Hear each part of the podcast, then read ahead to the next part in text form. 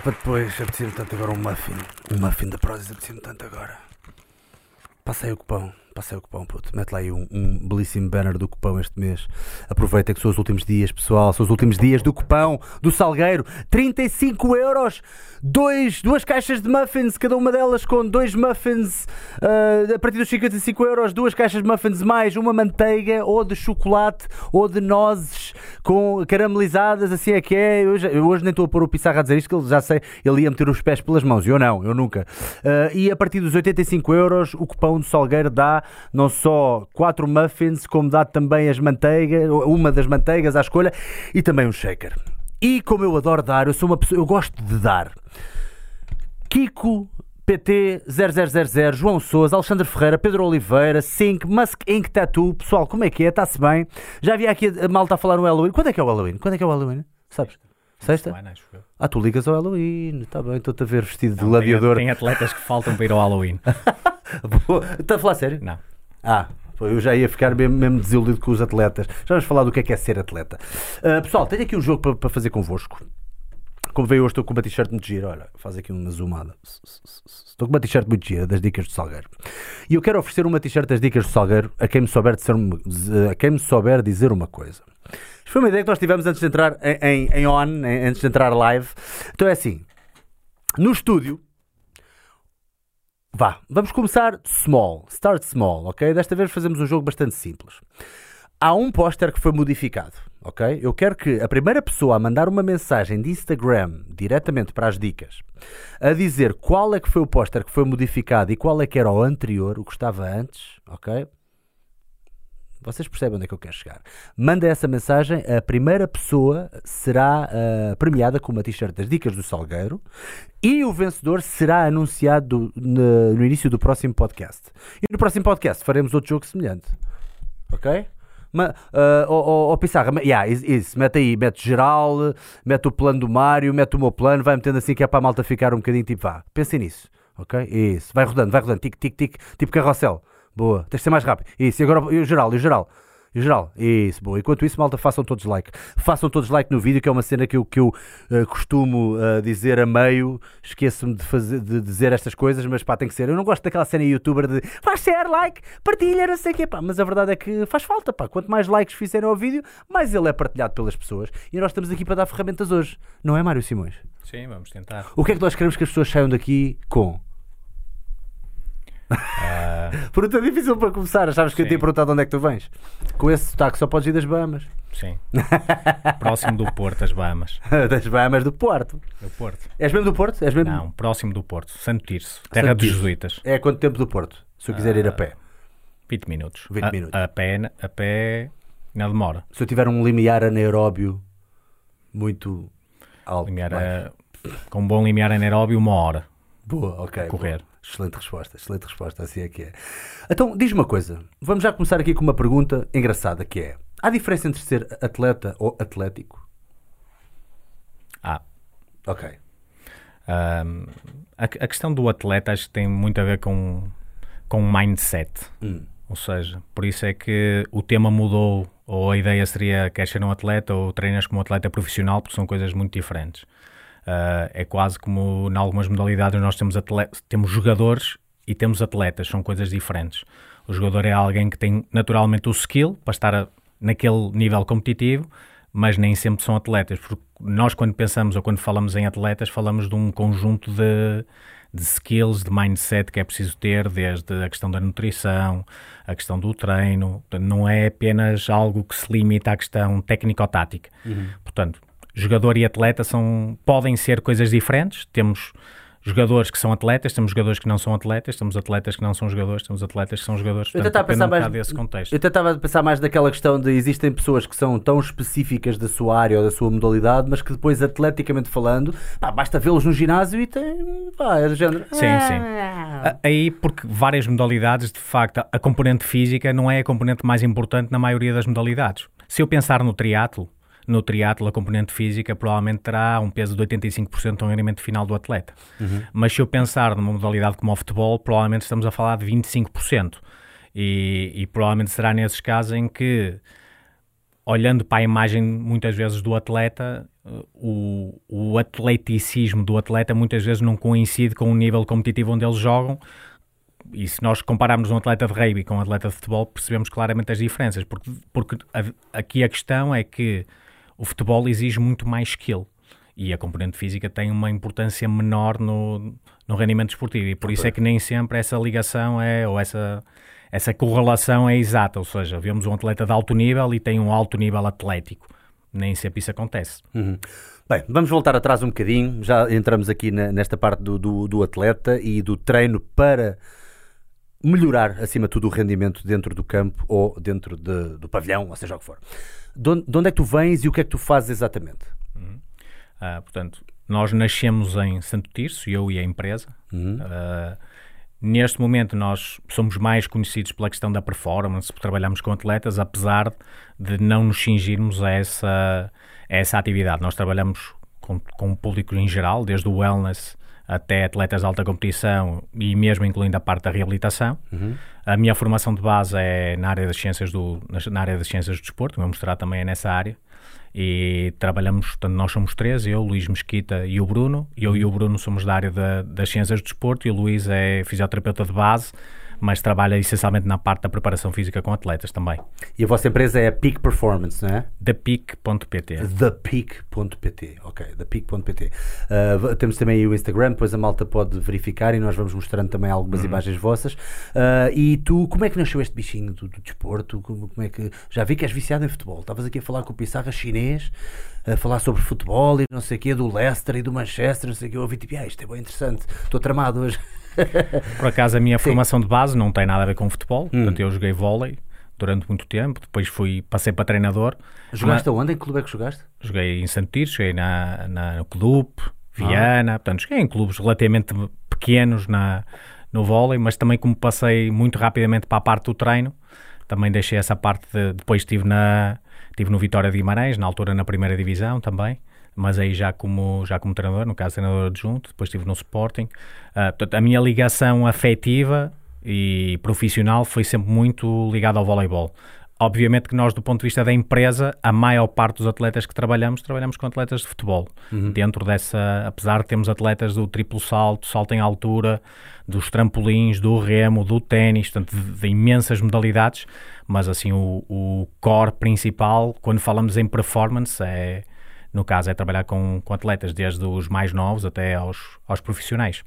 E tu sentes que, que sentes que ainda há. Como é que está a cultura do treino de preparação física dentro das modalidades? Ou seja, como é que está a visão, mesmo dos treinadores mais old school e não sei o quê, que acabam por uh, que poderia haver algum estigma em relação ao preparador físico que vem e faz o seu treino, mas às vezes o treinador pode ter um bocadinho de receio de que ele, que, que ele possa estar a estragá-lo no ginásio quando uh, sentem que se calhar o trabalho de base devia ser feito no campo. Ainda há algum estigma uh, na nossa cultura portuguesa em relação ao, ao, ao condicionamento físico dos atletas? Sim, em Portugal, tirando provavelmente duas modalidades, que eu diria o atletismo, uh, mais na parte das modalidades técnicas, dos velocistas, os saltadores, e o rugby, não há cultura de treino em Portugal. Hum, ok, não há mesmo, sentes não. mesmo que não há? Não há. Fogo, isso, é, isso é um statement um bocadinho forte, mas eu, mas eu, eu compreendo o que estás a dizer, porque de facto nós vemos hum, mesmo agora nas interseções que já tem havido no, no cross-training e no crossfit e nas coisas que temos vindo a, a, a ver, uh, nós, ainda, principalmente no treino de força, noto que ainda há um bocadinho de, de hum, alguma dificuldade em estar ao mesmo nível que, que, que atletas que, que, são de fora e que tiveram se calhar essa cultura desde o início. Uh, onde, onde é que nós uh, falhamos mais nesse aspecto? Na maioria das modalidades é, acho que é fácil responder a isso, porque uh, nós vamos ao alto nível, por exemplo, em Portugal, ao futebol, ao vôlei, ao handball, ao hockey. Eu diria que provavelmente menos de 10% das equipas profissionais em Portugal, séniores, fazem um trabalho sistemático ao nível de treino da força e da potência no ginásio. Uhum. Provavelmente nem isso da, se pensarmos no vôlei e noutras modalidades, provavelmente nem 10% dos clubes fazem esse tipo de trabalho. E, e, isto começa essencialmente na formação, ou seja, se, eu, se a preocupação não, não surge em criar esse, essas rotinas e esses hábitos em atletas jovens, acontece aquilo que nós assistimos hoje em dia, que é temos atletas séniores, profissionais, que do ponto de vista da força e da potência são muito, muito fracos. Ou seja, são, não têm as bases do, daquilo que seria o nível de um atleta de 16, 17 anos. E, portanto, isso que nos acontece, nós trabalhamos com vôlei, com equipas profissionais, trabalhamos, nós fazemos a parte da preparação física das seleções séniores de voleibol e nós notamos claramente a, di a, diferença entre quem joga em Portugal e quem joga fora, quando nós, quando nós nos juntamos na, nas seleções e também percebemos claramente a diferença de quem faz um trabalho sistemático ao longo do processo de formação e quem não faz. Ou seja, nós temos imensos casos de atletas que não sabem saltar no futebol, mas literalmente não sabem, não dominam a técnica. Portanto, não é uma questão de capacidade é só, técnica. de Okay. skill. Okay. Uh, se nós pensarmos na importância que, por exemplo, a corrida tem num jogador de futebol, é basilar, não, não é? Não conheço, ou a maior parte das equipas não fazem treino de técnica de corrida, ou seja, não estou a falar de fazer skippings no aquecimento, porque isso não é técnica de corrida, é uma coisa yeah. sistemática, uma coisa organizada. E se nós pensarmos que as lesões mais frequentes, por exemplo, num jogador de futebol, são as lesões nos isquiotibiais, que acontecem quando eles se printam à velocidade máxima, já estamos a perceber que não é só a questão da força e da potência que é negligenciada maior, nesse contexto, mas muitas outras coisas que influenciam o risco de lesão e a, e a performance do atleta que não são muitas vezes tidas em conta. E quem é que vos procura mais? Neste momento, tu, tu, tu especificamente estás a trabalhar com quem? Com, com, há assim, alguns jogadores que possas dizer os nomes ou, ou alguma equipa que estás a trabalhar com quem? Por exemplo? Uh, nós, neste momento, do ponto de vista de cooperação, nós trabalhamos com a Federação Portuguesa de Vôlei. Uh, portanto, todas as seleções nacionais, desde as, as, formações de base, e essa é a parte interessante, ou seja, nós temos uh, no vôlei as seleções mais novas treinam em regime quase de internato, ou seja, de segunda à quinta treinam na seleção, à sexta vão ao clube e competem pelo clube ao fim de semana. Hum. A grande, a grande vantagem é que nós, durante a semana e, e ao longo de todo o ano, conseguimos fazer um trabalho sistemático com eles. E isso tem sido muito giro e tem-se, de facto, os resultados têm sido muito interessantes. Ou seja, nós conseguimos fazer aquilo que a maior parte dos clubes não conseguem fazer, porque ou não têm ginásio, ou não têm recursos. A maior parte dos clubes de vôlei nem sequer conseguem ter um treinador adjunto. Na formação, não é? Quanto mais uh, organizarem-se para terem algum trabalho sistemático deste, deste ponto de vista. Portanto, nós trabalhamos com essas seleções jovens ao longo do ano. Depois, nos estágios, trabalhamos com a Seleção Nacional Sénior masculina e feminina. Uhum. Isto do ponto de vista de parcerias.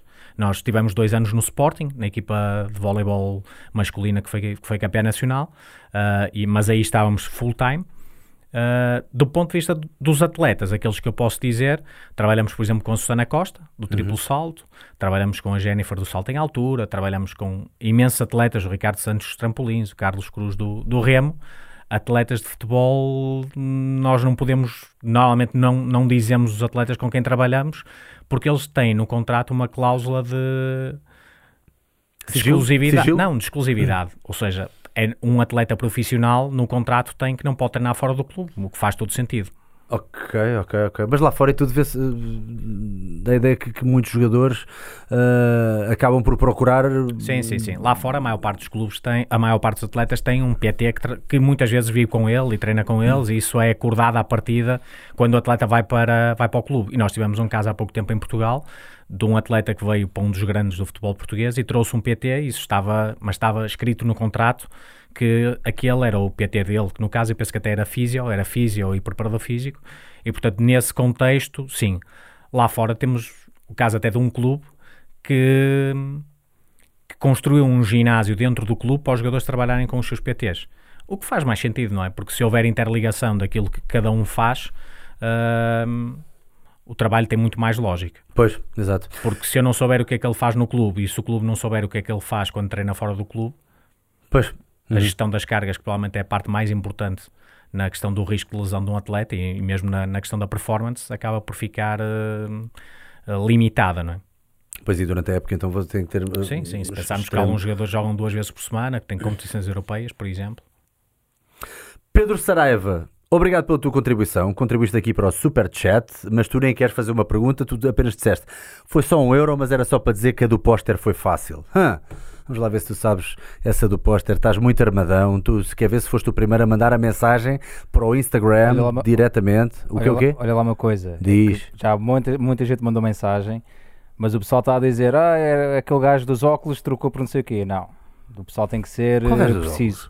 Opá, dizer, "Oh, trocaste o póster do gajo dos óculos Ah, pelo não, sei- não, não, não, quanto não. mais preciso, pois é isso, é isso. O pessoal tem que ser preciso para isto, para isto ter ter graça, não é? Yeah, não, tem que ser preciso, não é? Tipo, ora, trocaste o gajo dos óculos Por por o gajo que não tem óculos. o Pedro. Não sejam incultos, o, man. Pe- o Pedro Saraiva, acho que até foi bastante eh, Foi- preciso. não sei se foi, primeiro, preciso. calma. Ok, ok. eu fui checar agora. É? Mas não sei se foi primeiro, vamos ver. Agora, Pedrinho, agora vais, vais, vais borrar a cueca até ao próximo podcast.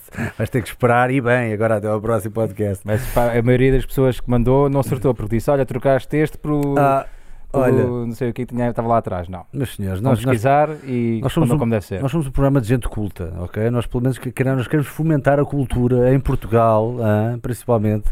Temos que fomentar a cultura e as pessoas cada vez mais saberem o que é que estão a ver, pá. Estou a brincar, como é óbvio. Ahm, Diz-me uma coisa, há bocado tinha aqui uma pergunta muito interessante, que até foi de alguém que deixou a pergunta, ainda antes de entrarmos live, entrou a, a- a pergunta e, e- e foi-se embora, mas deixou a pergunta. Luís Domingos, grande Salgueiro, não posso assistir ao podcast em direto, portanto, pá, estás perdoado, mas eh, 30 burpees. Ah, mas queria saber se treinar como um atleta se aplica também a quem treina em ginásio convencional. E como? Obrigado, Salgueirão. Não me agradeço a mim, agradeço aqui ao Mário.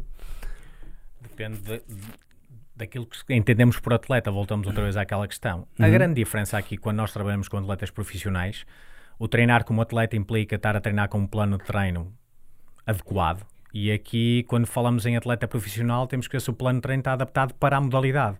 Aqui a questão, o que é que ele quer fazer? Qual é o objetivo dele? É aumentar a massa muscular? É reduzir a massa gorda? É treinar para 10 km? É fazer uma meia maratona? É fazer uma maratona? É jogar futebol com os amigos? Atleta, para mim, é uma questão de mindset. Pois. Aqui, o, o- se podem treinar como um atleta no ginásio? Claro, claro que podem. E na maior parte dos contextos, ah, treinar bem num ginásio, e por isso é que eu estava a dizer e disse no início, nós trabalhamos, ou seja, se nós olhamos para o nosso volume de, de- de clientes, provavelmente o wellness é capaz de ser mais de 50% dos atletas, do- das pessoas, atletas ou não, que nós temos a trabalhar connosco. Portanto, a nossa premissa também é mudar um bocado ou tentar melhorar a questão da, da, da qualidade do treino no mercado. Porque treinar co- como um atleta não deve ser apenas para atletas profissionais. Eu acho que quem paga, por exemplo, um PT, quer ter o melhor treino possível. E nós, porque é que o treino do atleta tem que ser melhor ou porque é que o treino do amador tem que ser pior do que um atleta profissional? Se ele paga basicamente o mesmo e, e tem exatamente os mesmos direitos e a- o mesmo direito a ter um plano elaborado de uma forma cuidadosa, rigorosa para o objetivo dele. O objetivo dele não é sprintar provavelmente no campo de futebol a 34 km por hora, Pois. mas pode ser fazer a primeiros 5 km da vida dele, pode ser aumentar a massa muscular, pode reduzir a, ser reduzir a massa gorda, pode ser reduzir o stress. Independentemente disso, todos eles têm limitações, têm que ser avaliados e têm que ter um plano de treino adequado àquilo que eles pretendem. Dirias que a pessoa comum, imagina, aparece-te uma pessoa comum que quer ganhar alguma massa muscular, vá, variável, não é? Mas, mas pronto, as pessoas querem sempre níveis variáveis de massa muscular. Há pessoas que é tipo, ah, eu não quero ficar muito grande. Os e há outras que é tipo, quer ganhar uma boa massa muscular. Ah, e, de- e perder massa gorda, vá, querem ficar mais definidos, mais tonificados na, na gíria comum.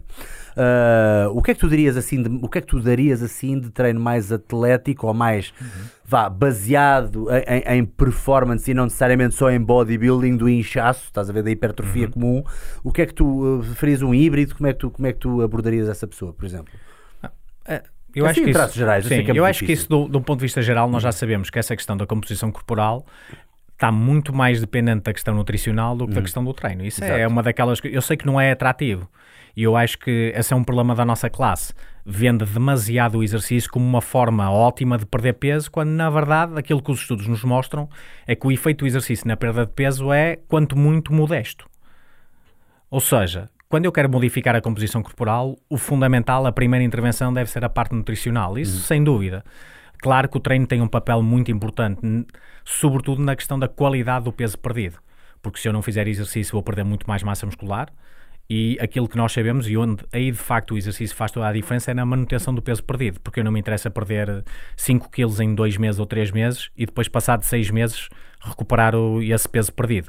Portanto, aí o exercício tem um papel importante. Do ponto de vista da hipertrofia ou do aumento de massa muscular, regra geral, aparecem nos dois grandes tipos de público. O homem que, que tem isso como objetivo e a mulher que tem isso como anti-objetivo. Aquilo que elas dizem logo no primeiro dia é eu só quero melhorar o tónus muscular, não quero ganhar massa muscular. Não é? Pois, isso é um clássico em, em qualquer contexto. Do ponto de vista do aumento da massa muscular, aquilo que está muito bem descrito é que o principal driver da hipertrofia é o volume de treino.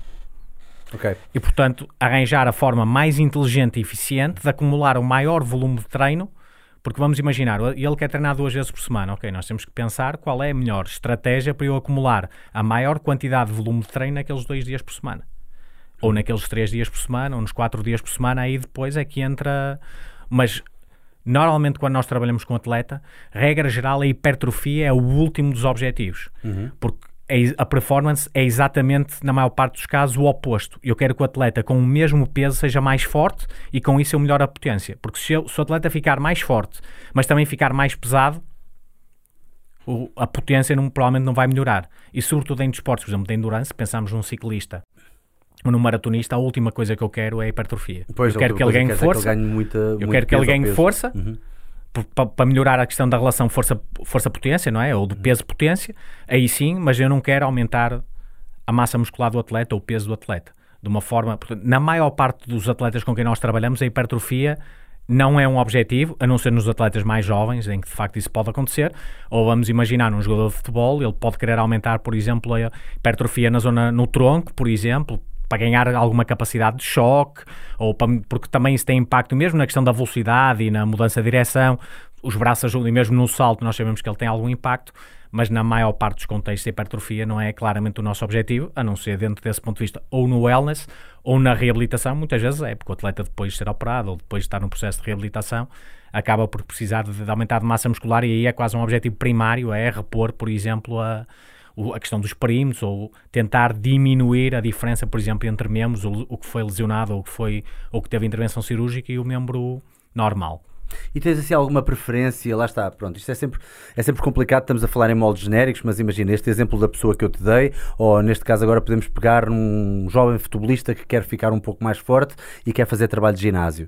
Uh, tu dirias para começar com quantas vezes por semana e qual é que seria o teu split ideal, por exemplo, uhum. assim, de, de guidelines que as pessoas possam utilizar? Normalmente com os atletas é muito difícil treinarmos mais duas vezes por semana. Estamos uhum. a falar de, de atletas que já treinam no seu clube todos os dias, porque mesmo os mais novos treinam basicamente todos os dias no clube, e duas vezes por semana é, o, é normalmente o, aquilo que é mais frequente. Ou seja, nós, de uma forma geral, apesar de não ser assim, obviamente, com, com todos os atletas, porque a primeira parte de qualquer plano é a avaliação. Uhum. Nós temos que perceber quais são as necessidades de um atleta. Vamos imaginar que temos um atleta que não é forte, precisa de melhorar a força, será a primeira intervenção. Okay, e então ele pode fazer dois treinos na semana, por exemplo, com uma dominante, ou seja, dois treinos mais pesados em que o objetivo é força máxima. Mas nós temos muitos atletas que já são fortes e provavelmente nesses, nesses atletas nós vamos fazer dois treinos por semana em que o objetivo é potência, por exemplo. E vamos, provavelmente será o mais comum, temos aquele atleta que Uh, não é muito forte, mas já tem um nível aceitável de força, mas compete ao fim de semana. E, por exemplo, nós fazemos no primeiro dia da semana um treino mais pesado, dirigido à força máxima, e um segundo treino da semana, por exemplo, mais dirigido à potência, porque eu sei que o tempo que ele tem desde essa sessão até ao dia de jogo, e eu se lhe der um treino muito pesado, ou por exemplo, se andar muito próximo da falha, que é algo que também nós devemos falar um bocadinho mais à frente, uhum, se quanto mais próximo andar da falha, mais tempo o atleta vai demorar. E aquilo que nós queremos, nós não podemos esquecer que o objetivo é o jogador jogar, é uhum. é competir no fim de semana. Do ponto de vista do split, aquilo, aquilo que a literatura diz é que cada grupo muscular deve ser trabalhado pelo menos duas vezes por semana. Portanto, eu posso ter um split de duas vezes, uh, ou posso ter uma, uma frequência de duas vezes em que faço full, full body, e full body, uhum. três uhum. vezes em que faço, por exemplo, upper body, lower body, full body, ou quatro vezes, lower body, upper body, lower body, upper body, isso é o mais, é o mais comum. Mas no nosso contexto, claramente usamos mais vezes com atletas o, esse duas vezes por semana full body, mas, por exemplo, nas, nas seleções mais jovens, nós estamos a fazer segunda, terça e quinta. Qual é o objetivo? É aumentar o volume. Uhum. No fundo, essas estratégias o que procuram é aumentar o volume. Nós com eles conseguimos fazer, por exemplo, segunda upper body, terça lower body e quinta-feira, por exemplo, um treino de, de full body. E é o que tu mais apanhas é atletas a precisar de força, por exemplo, na parte do futebol? Em todas as modalidades, 90, mais de 90% das avaliações que nós fazemos Aquilo onde o atleta tem déficit é na força. E a força, como nós sabemos, é a base da potência. Obviamente que o atleta o que quer é ser potente. O que o treinador quer é que o atleta seja potente, porque o treinador não lhe interessa quantos quilos de agachamento é que o atleta faz, ou quantos quilos de peso morto, ou quanto é que faz de clean. O que o treinador quer e o que o atleta quer o atleta de futebol, ou do handball, ou do triplo salto, salto e comprimento, ele quer é correr o mais rápido possível, mudar de direção o mais rápido possível, uh, saltar o mais rápido possível e produzir força no mínimo tempo possível, que é esse o objetivo. Portanto, ninguém está preocupado. Portanto, a ideia é que isso são ferramentas para tornar o atleta mais potente. Mas se o atleta não for forte, é escusado eu andar a trabalhar a potência. É a mesma coisa que eu pegar num Fiat 500 e tentar ir para a Fórmula 1, meter uns ailerons, meter uns kits de potência, umas rodas largas, não, não vai adentar. E nós muitas vezes vemos os atletas jovens e que ainda têm níveis de força muito, muito baixos a fazer algum desse tipo de trabalho de potência, quando o objetivo, ou aquilo que deve ser o objetivo nesses casos, é aumentar a força. A força é sempre basilar. Na maior parte dos casos, atletas, quando nós fazemos uma avaliação do perfil de força-velocidade, uh, é, na maior parte dos casos, atletas têm déficit de força. Mesmo atletas profissionais da Primeira Liga de Futebol. Poucos são aqueles que até hoje nós fizemos a avaliação do perfil e, e, a prioridade seria começar a trabalhar na parte da velocidade, ou se quiserem na potência, ou, no okay. fundo otimizar aquela força. Ok, ok. E, e diz-me uma coisa, que tipo de testes então é que vocês fazem? Pode ser um bocadinho mais específico? Sim. Imagina, aparece-te um atleta, que testes é que tu lhe fazes? Ok a nossa avaliação tem duas, três partes distintas. A primeira parte é a avaliação da qualidade de movimento, uhum. ou seja, nós avaliamos os padrões de movimento. Se o atleta sabe fazer agachamento, se o atleta tem um padrão de índice, uh, avaliamos a mobilidade, por exemplo, da região torácica. Só fazer aqui uma, uma parte, pronto, o hinge é a alavanca, é o movimento em que nós estamos a partir a anca ao meio, a cintura ao meio, basicamente estamos a dobrar na anca, uh, como se fosse um peso morto ou um kettlebell swing, Sim, por exemplo. Uh, avaliamos, do ponto de vista da mobilidade, a, a, região torácica, avaliamos a bacia, os rotodas internos e externos da bacia e avaliamos, por exemplo, os graus de dorsiflexão. Isto de uma forma muito geral. Qual é o objetivo da avaliação? É perceber aquilo que o atleta não pode fazer no plano de treino. Se o atleta não dominar o padrão de agachamento, não faz sentido eu, no treino, incluir o agachamento e, sobretudo, porque vou sobrecarregar aquela, aquele movimento quando o atleta não consegue fazer um, o padrão correto de agachamento com o peso do próprio corpo. Atenção que isso muitas vezes não tem nada a ver com limitações articulares, nem tem nada a ver com o atleta estar encurtado ou não estar encurtado. Pois, há muito esse estigma, não é? Ah, tenho o gêmeo encurtado, ah, tenho o pé, não consigo Sim. fazer dorsiflexão. Há aquelas coisas típicas, não é? Ah, o atleta não consegue fazer o agachamento é porque tem, tem os isquios encurtados, ou porque não tem os graus suficientes de ou dorsiflexão. Ou femorais muito grandes. Ou porque... Ok, mas aquilo que nós precisamos de fazer é avaliar. Uhum. O atleta não consegue fazer agachamento. Ok, e qual é a causa? Ok, vamos avaliar se é dorsiflexão, na maior parte dos casos não é dorsiflexão, na maior parte dos casos não é limitação na rotação interna ou externa da coxa e na maior parte dos casos não é por não ter os graus suficientes de, de rotação torácica. Então qual é a maior parte Muitas vezes o atleta não sabe fazer o próprio movimento técnico. Tecnicamente porque, não está Exatamente, lá. porque nós, imagina, colocamos o atleta agarrado a um poste do marraque uhum. e ele já consegue fazer o agachamento já profundo. Consegue, Quer dizer, então, se é uma limitação de mobilidade, como é que, passado alguns segundos, quando eu retiro partes do corpo, essa mobilidade, esse problema desaparece? Portanto, é sempre importante, antes de. Isso nos nossos cursos acontece muito. Nós começamos a fazer a avaliação, ah, não faz agachamento. Ah, por, por, e nós perguntamos sempre, porquê? Ah, porque isto? Porque. Não, não temos que avaliar. logo 30 mil sem avaliar, sem, sem avaliar. avaliar. não é possível saber. Pois, vocês, vocês têm sempre que, que, que ter o vosso, o vosso feedback direto e não. Claro, ah, e tal, é disseram que foi isto. Uh, outro teste bom, não sei, se, não sei se é bom ou não, já agora diz-me, é, é colocares, por exemplo, um peso, pode ser 5 kg à frente e braços esticados e fazer o agachamento. Normalmente toda a gente consegue fazer o agachamento nessa posição. Claro, ou dirias estamos... que aí já há um contrabalanço de forças e já não é um teste tão bom. Não, pode ser. Por hum. exemplo, vamos imaginar, esse é um bom exemplo de uma estratégia corretiva. Uhum. Ou seja, tens um atleta que não domina muito bem o padrão de agachamento. Uhum. Mas se, coloca se colocares carga à frente, tu estás a colocar é a mesma coisa, é da mesma forma que funcionam os sapatos de, de funcionam exatamente da mesma forma. Colocam-te mais carga na parte anterior e, portanto, torna-se muito mais fácil de executar o próprio movimento. Portanto, isso é quase uma estratégia corretiva. Se o atleta com uma carga à frente, tipo goblet, ou com, da mesma forma que estás a dizer, com um disco, se conseguir fazer o agachamento, essa é uma forma que nós podemos utilizar para o atleta aprender o próprio padrão de movimento. Claro que, do ponto de vista da sobrecarga, e esse não vai ser um exercício principal da sessão. É um exercício para o atleta aprender a fazer um movimento. E esse uhum. é um, muitas vezes, é um dos erros da, que nós assistimos no treino, que é a moda dos, dos exercícios corretivos. Ou seja, o atleta vai, faz a avaliação, não domina o agachamento, ou não consegue fazer, ou tem poucos graus de dorsiflexão, e então o treino passa a ser um treino corretivo. Não há treino corretivo. O melhor treino corretivo é um treino a sério, onde de facto nós podemos incluir na sessão de treino alguns exercícios corretivos, quase como no aquecimento. Isso é um exercício para nós de aquecimento. Aquecimento. Mas Porque o, treino está naquilo que ele consegue fazer. o objetivo do treino é fazer uma intervenção fisiológica. É dar carga no músculo. É, é cumprir o princípio da sobrecarga. E eu com isso não consigo fazer. E, portanto, eu tenho que arranjar uma estratégia, ou nós temos que arranjar estratégias para, se eu quero que o atleta aumente a força, por exemplo, dos membros inferiores, não é com esses exercícios corretivos que eu vou conseguir fazer. Claro. Não, não há exercícios obrigatórios. O agachamento é um exercício interessante, muito. Os movimentos olímpicos são, são muito interessantes, sabe? O peso morto é importante? É. A maior parte dos nossos atletas não o fazem, ou muitos atletas não o fazem. Então, o nosso objetivo qual é? Ir à caixa de ferramentas e escolher o exercício que me permite cumprir o objetivo do treino. E o objetivo do treino é uma intervenção fisiológica. É fazer com que dentro do músculo aconteça uma adaptação. O músculo não quer saber se é com agachamento ou com peso morto ou com um kettlebell swing, não interessa. Só isso. equaciona esforço. É, é esforço, é, princi- é algo que te permita colocar carga de Carga. forma segura naquele sujeito. Se, o- se ele não domina o padrão de agachamento, como é que tu lhe vais colocar carga num padrão disfuncional? Não faz sentido, mas também não faz sentido passar o treino todo a Sem fazer nunca tentar minimamente para- exercícios ok. corretivos, com bandas, com cargas pequenas, com... porque isso não é treinar. Isso é, é- são algumas estratégias que nós temos no nosso plano de treino no aquecimento. Tocaste num ponto que é interessante também.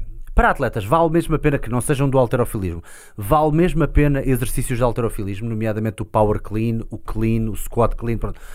Já sei que a malta do alterofilismo a falar em squat clean e ficam pá, um clean é um clean e vais lá abaixo, não é squat clean, mas pronto, vamos ultrapassar aqui um bocadinho essas celeumas. Ou- pronto, ou power clean, ou clean, ou snatch, ou power snatch. Vale mesmo a pena ou são exercícios com uma, com uma margem ou com uma ah, ah, evolução técnica que requer, ou melhor, uma curva de aprendizagem técnica tão grande que podem vir a ser detrimentais versus o tempo que vocês têm para trabalhar com, com- com- com o atleta, efetivamente. Essa é uma excelente, é uma excelente pergunta porque Ah, muito obrigado. porque há muitas confusões relativamente à parte dos movimentos olímpicos. A primeira coisa é percebermos o que é que os movimentos olímpicos nos dão Uhum. que as outras ferramentas não dão.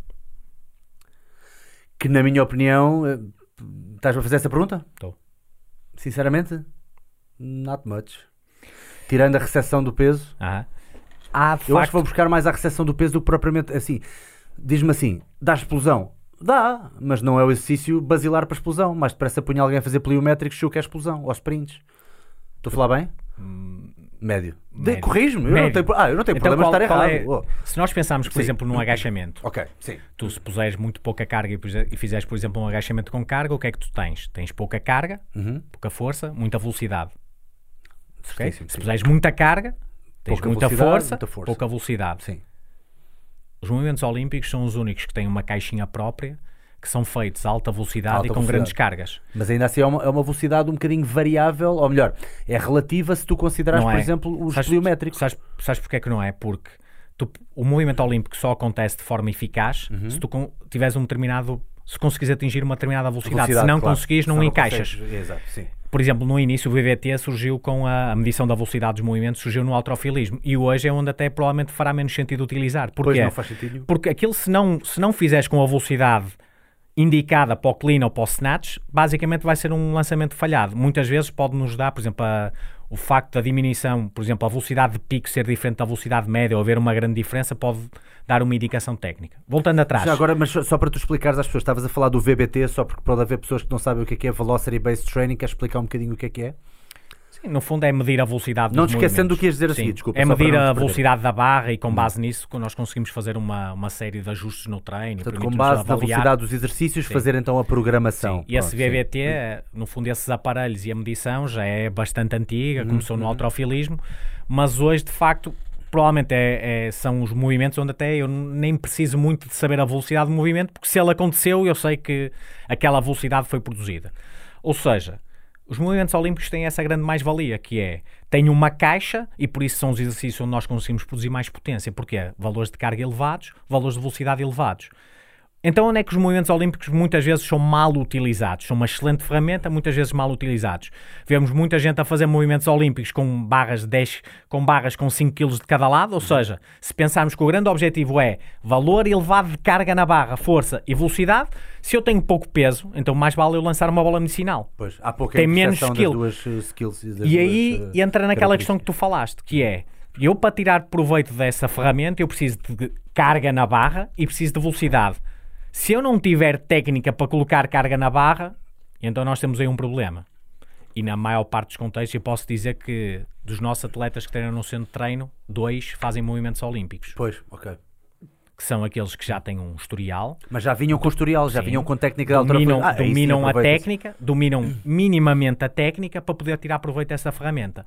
Em todos os outros, como tu falaste, a curva de aprendizagem é grande, nós temos duas opções.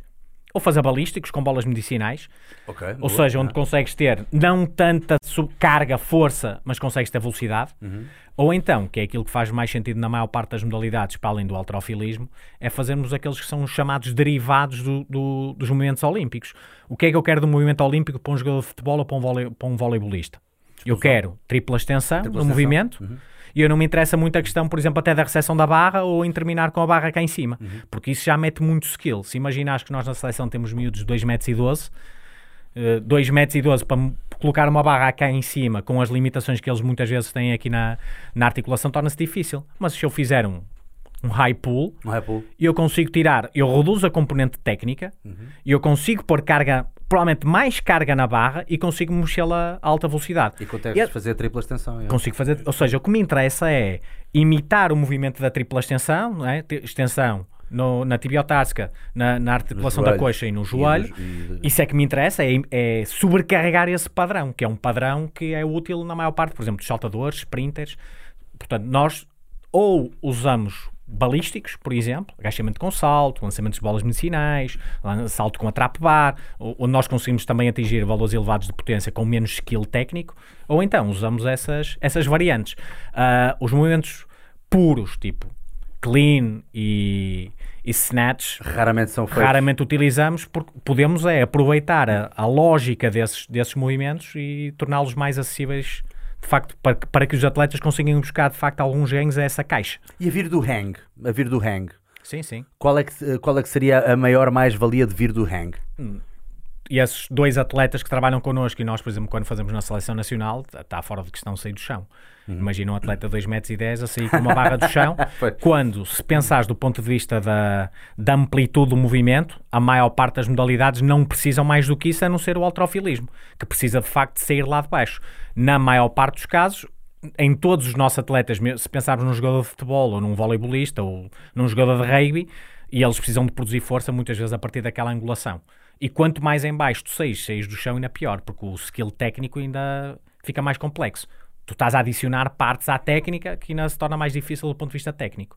Portanto, a maior parte faz do hang ou até faz dos blocos de- naquela angulação específica. Há bocado ias dizer qualquer coisa antes de entrarmos nesta questão do Velocity Based Training? Não, estava a dizer a questão dos movimentos Ah, olímpicos, era- estava a falar era da. Ah, avaliação, ok. não é? Exato, exato, exato. a falar da avaliação. Portanto, a avaliação tem uma parte da qualidade do movimento, onde nós vemos o padrão e depois vamos avaliar ah, do ponto de vista articular como é que as coisas estão a funcionar e depois temos uma parte mais de performance. Nós avaliamos a força, avaliamos o salto, por exemplo, a potência de membros inferiores, avaliamos a velocidade, avaliamos a mudança de direção, avaliamos a endurance, temos testes de bicicleta e temos testes de, de terreno. Depende um pouco depois do atleta, mas do ponto de vista qualidade de movimento, avaliação de força e potência, avaliação de velocidade, agilidade e avaliação da endurance. E essa bateria de teste é uma coisa que já é eh, padrão Sim, ou sim. foram vocês que criaram? Não, esse padrão. criamos, foram sim. vocês que criaram? Sim. Ok. Estou curioso ainda de saber, ainda estamos aqui no tópico da força, vamos passar a seguir para a endurance, que eu estou curioso de saber eh, quais é que são os testes que vocês fazem a nível de endurance, Uhum. mas dentro da força diz uma coisa, tens assim alguma preferência, Eh, calculo que obviamente seja sempre individualizado e é sempre personalizado ao atleta, como é óbvio, mas há assim algum tipo de programação de força que tu tenhas mais apetência ou que tu sintas que a literatura diz que se calhar tem mais eh, benefícios, seja 5x5, seja 5-3-1, há assim alguma que tu tenhas assim mais preferência? O método russo em que estás tipo a planear durante 10 anos ou 30 anos? A maior parte dessas, dessas metodologias tem um, um alvo muito preciso. E a maior parte destas que acabaste de falar, 5-3-1, estamos a falar de atletas extremamente avançados. Cinco, Achas que, achas que o 531 é para atletas extremamente Se nós avançados? pensarmos que esse 1 já é trabalhar com cargas próximas do máximo, a maior parte dos nossos atletas estão muito longe desse patamar. Ok. Ou seja, De início já tem, já tem muito. Ok, tu ok. tens tantos ganhos com coisas simples Uhum.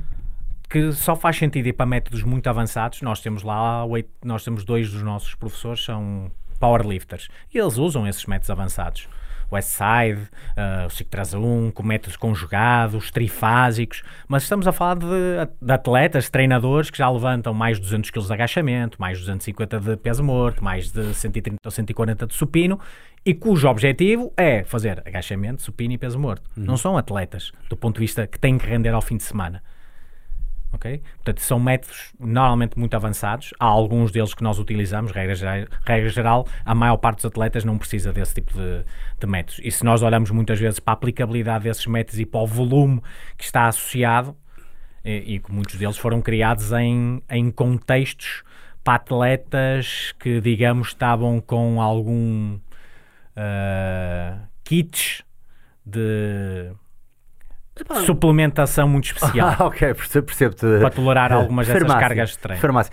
De facto, pronto, o, o, o 531, por exemplo, ah, na minha opinião, até é daqueles mais simples e que nem requer assim tanto tempo e tanta. tanta e, nem, e nem acho que tenha assim tanto Sim, volume. Mas implica, aplica um domínio muito grande. Eu para fazer uma repetição. Implica, para já saberes a tua RM, o que logo aí começamos por aí. significa que a pessoa já tem que ter pelo menos uns meses ou uns anos de treino para, para, para, para ter essa E noção. tirando. E Porque hoje em tirando dia a malta fala em RM, Sim. mas RM não é nada no primeiro ano, segundo ano de treino, quer dizer, Nós não é fazemos é tua avaliações RM? de RM, Ah, na maior faz parte dos sentido. casos. Isso faz sentido quando tu nem nunca pegaste uma barra Se for tua para faz todo sentido, porque na verdade o treino dele ou a competição dele é fazer RMs. Claro, claro, claro, claro, claro. Ok? Não, Agora- dizer é que no início, pronto, no início as pessoas têm uma margem de progressão tão grande, tão grande, que não vale a pena estar logo a entrar nesses padrões, percebo o que estás a dizer, mas é engraçado que estás a andar para trás, ou seja, eu estou-te aqui a perguntar relativamente a atletas e tu estás-me a dar mesmo a prova de que eles estão tão, num nível tão atrasado, digamos assim, alguns deles, não, não querendo ofender ninguém, mas estão, estão num nível tão básico ainda de, de preparação física que ainda nem esses programas poderiam ser... Sim. E nós Alguns nos- são avançados, sim, mas e nós não nos podemos esquecer que os atletas de quem eu estou a falar competem ao fim de semana. E competem, claro, claro, e tem outra carga, de, de outro volume Portanto, o objetivo deles não é Sim. fazer o máximo de agachamento, é Claro. chegar ao fim de semana e jogarem e terem Claro. um bom desempenho. Obviamente que esses métodos que falaste pa- para powerlifters ou para alterofilistas podem fazer todo o sentido, se estivermos a falar de atletas avançados. Agora, nenhum powerlifter ou nenhum atleta que está a começar no alterofilismo começa com esses métodos avançados. Claro. E depois estamos a falar dessa questão da, da, por exemplo, da avaliação. Podias ter perguntado na, na, na questão da avaliação que nós fazemos, fazemos RMs. Nós não fazemos RMs, é muito raro fazermos, ou eventualmente podemos fazer num ou noutro movimento, por várias razões. Primeiro, porque os atletas não dominam o movimento, ou seja, se tiveres um atleta que não esteja habituado a fazer RMs e que não domine fazer agachamento, vais fazer RM para, quê? Para, para quê? E Ele vai ficar longe daquilo que é o verdadeiro capacidade que ele tem e se ficar mais perto, provavelmente o risco aumenta de forma exponencial. Terceiro, nós não usamos RMs para programar, na maior parte dos casos, o treino. Ah, porque a RM, aquilo que o teste me diz é qual é a tua capacidade de produzir força máxima hoje. Não amanhã, daqui a uma semana, daqui a um mês, daqui a dois meses. Vamos andar a testar RMs todos os meses. Com os nossos atletas está completamente fora de questão. Tu como é que tu decides qual é que é a carga com que vais trabalhar já agora? Por exemplo, uma das formas, nós usamos, podemos usar essencialmente duas grandes ferramentas.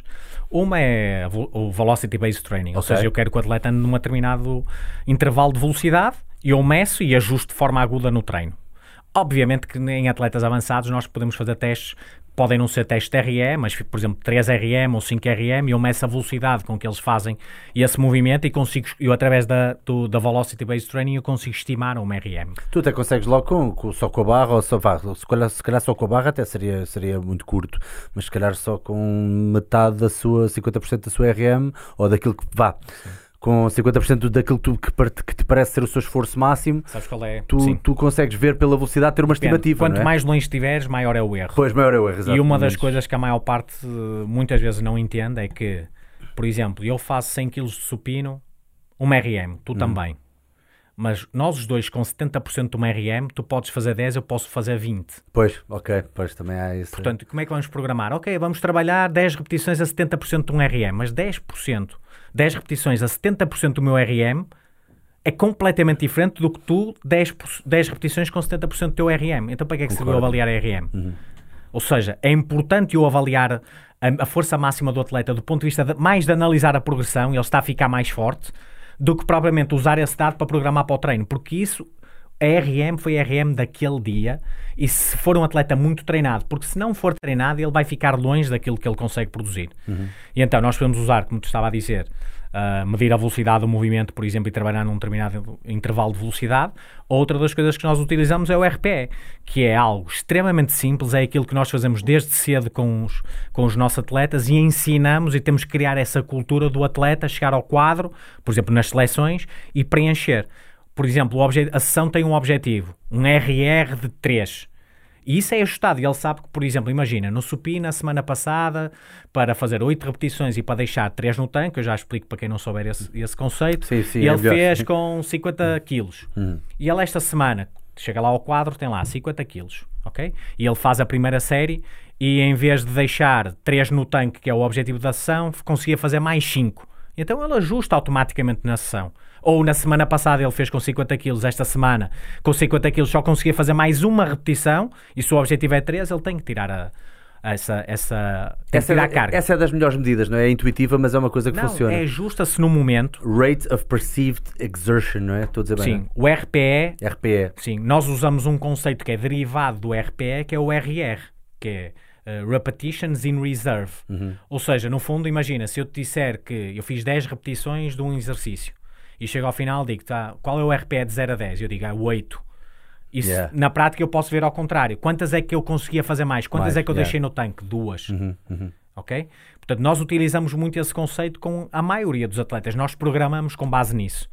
Porque se não for dessa forma, repara, aquele treino, que é uma das coisas que nós somos contra, ou que não- estamos a tentar modificar um bocado também o, o mercado, e nas nossas formações tentamos passar um pouco essa, essa ideia, é qual é o plano típico do ginásio? 10 repetições, a 8 repetições, a 70% ou 80%. Ou seja, a maior parte desses planos partem sempre do princípio de quê?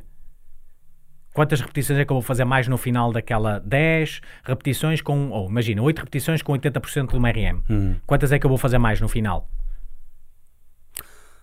Quantas é que vais fazer mais no final? Sim. Agora, agora perdi-me, desculpa. Imagina, tu normalmente quando vais ao ginásio fazem-te um plano de treino, Sim, ok? sim. E estimam-te a tua RM, Hum, nem que sim. seja indireta, e dizem, ok, tu do supino fazes 100 kg de uma RM, agora vamos fazer 8 repetições com 80 kg, portanto com 80%. 80%. Hum.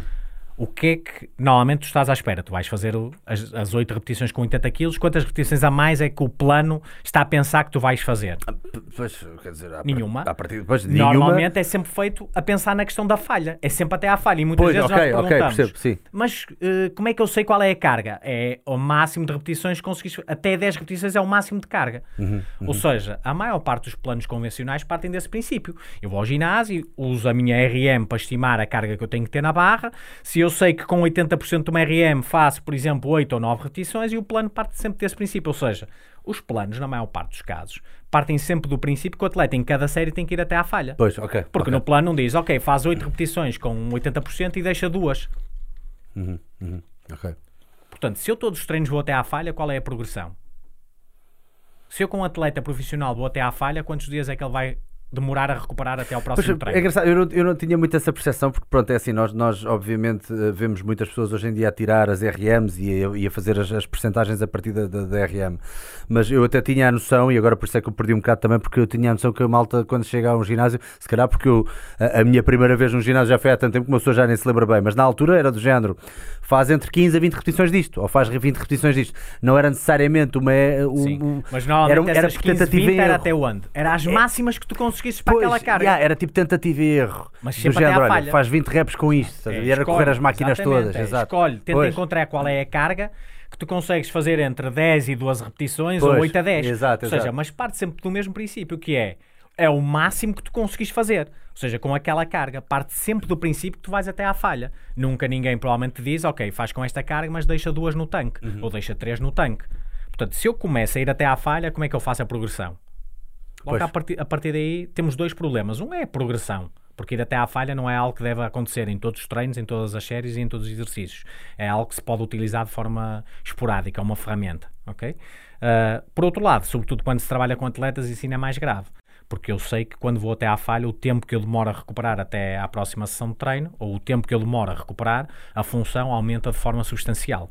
Isso, isso, é um ponto basilar que tu estás a tocar também, que é aquilo que estávamos a falar há bocado, de ir até à falha, pronto, estamos agora a abordar esse tema, uh, e de facto ainda há pessoas, ainda há muito aquele estigma comum na cabeça das pessoas que é preciso ir até à falha para, para, para gerar Uh, seja desenvolvimento a nível de hipertrofia, seja, uh, por exemplo, trabalho de força e ganhar mais força. E de facto, tanto num departamento como no outro, é mesmo desnecessário fazê-lo.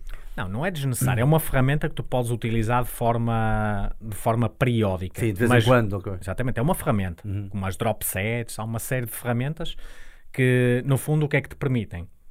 aumentar o número de repetições. Há um autor que chama, tipo, significa repetições que contam. Uhum, Porque uhum. quando tu te aproximas mais da falha, tens mais repetições que contam, não é? Aquelas mais difíceis. Tu, se fizeste, deixaste 3 ou 4 da falha, até chegares perto da falha, aquelas repetições têm um grau de, de dificuldade menor. A questão aqui é: isso é uma ferramenta que deve ser utilizada de forma, de forma isolada ou de forma esporádica no plano de treino, porque a literatura aquilo que nos mostra é que conseguimos ter ganhos de força sem ser necessário ir até à falha. Mesmo em atletas mais jovens, por exemplo, atletas que fazem metade das repetições daquelas que conseguiam fazer, imagina, tu com uma carga conseguias fazer 20 repetições e eles só fazem 10 e têm ganhos de força. Portanto, não é necessário ir até à falha. Onde é que normalmente, por exemplo, onde é que eu uso ir até à falha? Venho aqui para Lisboa hoje, vim hoje. Tenho pouco tempo para treinar e amanhã não vou conseguir treinar, então eu vou treinar e eu vou até à falha. Ou seja, é uma ferramenta que eu posso usar okay, em determinados contextos. Ou seja, é uma forma de eu acumular muito volume de repetições significativas nesse tipo de contextos. Imagina, eu vou de férias, uh, só quero ir ao ginásio uma ou duas vezes porque não estou para perder lá muito tempo. Então, pode ser uma ferramenta que eu uso para aumentar a sobrecarga e o volume de repetições que eu dou a um, um músculo para ou manter a massa muscular, ou para aumentar a força, ou para tentar hipertrofiar. Para quem treina de uma forma regular, é algo que pode ser incluído durante a semana de treinos, mas num outro exercício muito particular e, e, e em atletas, quase nunca. A não ou ser no upper body. Upper body sim, nós com atletas mais jovens muitas vezes na progressão, ou seja, começamos, imagina, com quatro até à falha, três até à falha, duas no tanque, uma no tanque e vamos até à falha. Boa. Uh, no upper dica, body. Excelente dica essa do isso é tens pouco tempo ou, tens, ou vais treinar uma vez por semana, excelente dica. sim, sim. Aí já aproveitas a falha que claro, é para ter um bocadinho mais... Nós temos que pensar assim, sempre em ferramentas. Aquele treino ficou mais significativo, vá, digamos assim, dentro dos ferramentas. É um bocado por aí. É uma ferramenta que eu posso utilizar nesse contexto. E no off-season também utilizas com os atletas. O que é que muda, uh, fechando agora o tópico da força, em, em, que é que muda o, o, o off-season do, uh, durante, do pré-época e da, durante a época uh, para eles? Oh, boa. Um, depende, se é um atleta profissional, é, é muito claro. Uhum. O nosso objetivo, na maior parte dos casos com eles, durante a época, é melhorar o rendimento Uh, o nosso objetivo na pré-época, sobretudo com a maior parte dos atletas, é aumentar a capacidade, a tolerância do atleta. Ou seja, o nosso objetivo principal é reduzir o risco de lesão. Porquê? A literatura diz-nos que o risco, a, o risco de lesão está associado com. Ou seja, não tem muito a ver com o facto de se eu treino muito ou treino pouco, mas tem a ver com os aumentos bruscos da carga de treino. Esse é o principal fator de risco de lesão. Não é o eu treinar muito ou eu treinar pouco, é eu passar num determinado momento de treinar pouco para treinar muito. E esse é o principal fator de risco de lesão. E se nós pensamos na maior parte das modalidades esportivas, quando é que isso acontece? Pré-época é o período onde os atletas treinam menos, menos. e junta-se com uh, aquele período desculpa, no off-season, no off-season sim, no pré-época, quando começam a, subir o volume. Sim. Até, por exemplo, no futebol é o único período do ano onde a maior parte das equipas treinam duas vezes por dia. E pois. por isso é que nós temos cenários catastróficos, temos equipas que, por exemplo, ao final de 10 dias da pré-época, têm 7, 8 jogadores com rupturas musculares, por uhum. exemplo. Ou seja, então qual é o nosso objetivo no off-season? É fazer com que o atleta aumente a sua tolerância à carga para que quando ele chegar à primeira semana de treino ele não saia daqui, mas comece aqui. Ou seja, em que esse aumento da carga de treino não seja assim tão brusco. Uhum. Ou seja, eu não estou preocupado se o atleta está rápido, se não está rápido, se o atleta está muito potente ou se não está potente. Toda a nossa programação visa aumentar a resiliência do atleta, tornar o atleta mais resiliente àquilo que lhe vai acontecer passado duas ou três semanas, uhum. para ele conseguir tolerar as cargas de treino durante a época. O objetivo passa muito mais por otimizar pequenas coisas da, do rendimento do atleta, seja a endurance, seja, por exemplo, melhorar a técnica de corrida, a velocidade linear, a velocidade multidirecional, a potência. Portanto, é muito mais chocado nessa questão do rendimento. Apesar de que, eu devo dizer, e esse é um tópico muito forte nas nossas formações, performance e prevenção ou redução do risco de lesão são duas faces da mesma moeda. É preciso ter isso muito bem presente. Ou seja, eu quando estou a melhorar a performance do atleta, automaticamente estou a reduzir o risco de lesão. Porque aquilo que a literatura diz é que atletas mais rápidos, atletas que mudam mais rapidamente de direção, atletas que saltam mais e atletas que são mais fortes, têm menos risco de lesão. Ponto final. Portanto, se eu tiver a melhorar essas componentes, se eu tiver a melhorar a performance do atleta, eu indiretamente estou a reduzir o risco de lesão. Uhum, uhum. Porque é isso que a literatura mostra de uma forma muito clara. Mesmo a questão da endurance. Atletas que têm uma velocidade aeróbia máxima mais elevada podem ter menos 5 vezes, têm um risco de lesão 5 vezes menor. Uhum. Portanto, performance e, e, prevenção, ou redução do risco de lesão, prevenção não é muito bem o termo porque nós nunca conseguimos pois. prevenir, pois. mas podemos a, reduzir a o risco. Uhum. Uh, estava aqui uma pergunta uh, para entrar então no tópico de endurance. Alexandre Ferreira, já que vamos à parte de endurance, tenho como hobby ciclismo de estrada, treino de força no off-season para uh, treino de força no off-season para pre prevenir lesões mais tarde, ou é ou à moda antiga base training, quilómetros com força no off-season? Essa é uma das grandes tendências. A literatura, sobretudo na parte da endurance, tem-nos dado coisas muito interessantes. E hoje, a principal revolução na endurance é perceber que o treino de força é fundamental para melhorar aquilo que uma componente que é decisiva para o rendimento do atleta, que se chama economia de esforço. Uhum. Ou seja, para a maior parte dos nossos atletas profissionais, não é fazerem mais quilómetros que lhes vai aumentar o rendimento. Isso é aquilo que eles já fazem às toneladas. Portanto, o que é que o treino de força pode fazer por, um atleta de endurance, sobretudo no ciclismo, até ainda mais do que na corrida, é se eu aumentar a minha capacidade de produção de força, e eu, para fazer o mesmo exercício à mesma intensidade, vou estar a fazer o exercício a uma intensidade menor. Portanto, eu vou economizar energia. Um atleta mais forte na maratona ou um atleta mais forte no ciclismo é um atleta que, para a mesma intensidade de pedalada ou, ou para os mesmos watts, ele está mais longe. Imagina, um atleta que levanta 100 kg se estiver a trabalhar, a fazer repetições com 50 kg, está a 50% do seu máximo. Mas se o RM dele for 80 kg, ele com os mesmos 50 kg está, vai entrar em fadiga muito mais depressa, ou seja, vai poder fazer menos repetições. Uhum. E é isso que o treino de força hoje em dia, e nós temos imensos atletas de endurance que nos procuram exatamente por causa disso. Porque não é fazerem mais quilómetros na estrada, não é fazerem mais quilómetros no rolo, que lhes vai aumentar, não é fazer mais da, daquilo que eles já fazem. Pois. É, sobretudo, ver aquilo que pode ter um impacto significativo no rendimento. O treino de força, por exemplo, neste momento, é, tem, um, tem um papel muito importante nessa questão decisiva do rendimento, que é economia de esforço. Na corrida, ainda tem um papel mais importante, e aí entra a parte pliométrica. Para além do treino de força, a pliometria para um corredor de endurance tem um papel determinante. Porquê?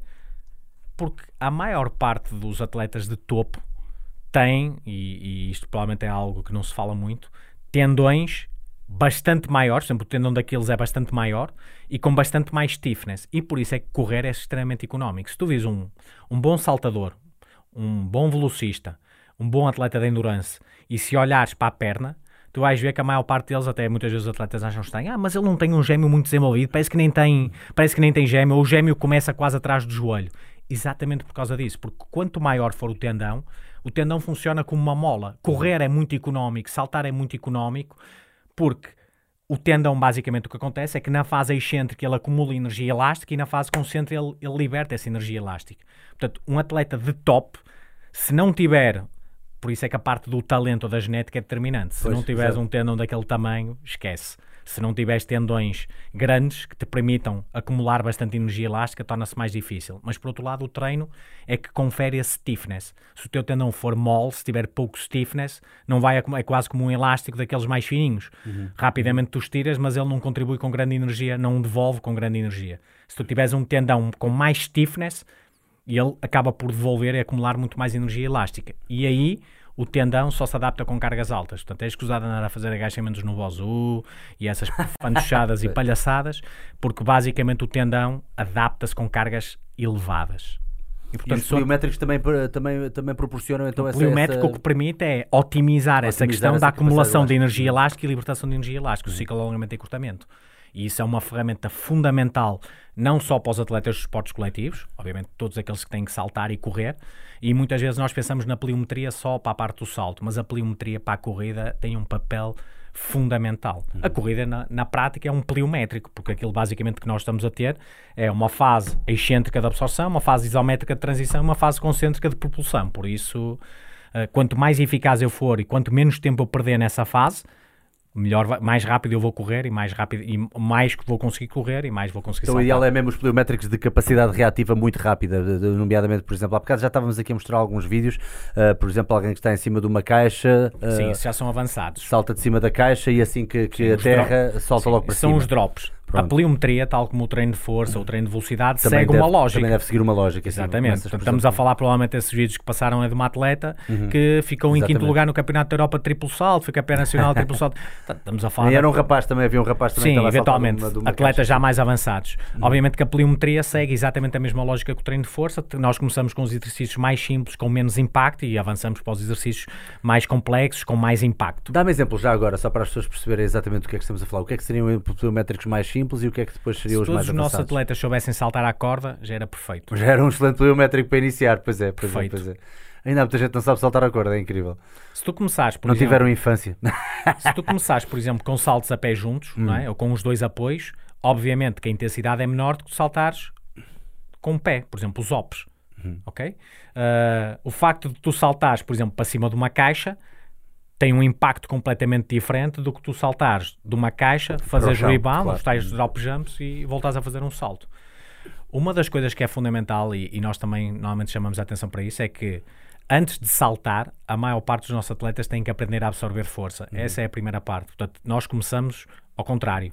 Nós começamos, por exemplo, colocamos o atleta em cima de uma caixa e pedimos para ele saltar e absorver. Começamos com dois apoios, depois passamos para um apoio, vamos aumentando a altura da caixa, porque a maior parte dos atletas, por exemplo, se tu os puseres em cima de uma caixa e os puseres a saltar e eles travarem, tu vais encontrar, de facto, que percebes que o atleta. Repara, para que é que tu te interessa um atleta que consiga saltar muito se ele não consegue absorver o salto? Onde é que estão a maior parte das lesões, por exemplo, nas modalidades de salto do cruzado anterior? É na recepção É ao solo. Porque é aí onde nós temos que produzir, de facto, mais força e mais força na fase excêntrica. Portanto, primeiro passo, aprender a absorver força.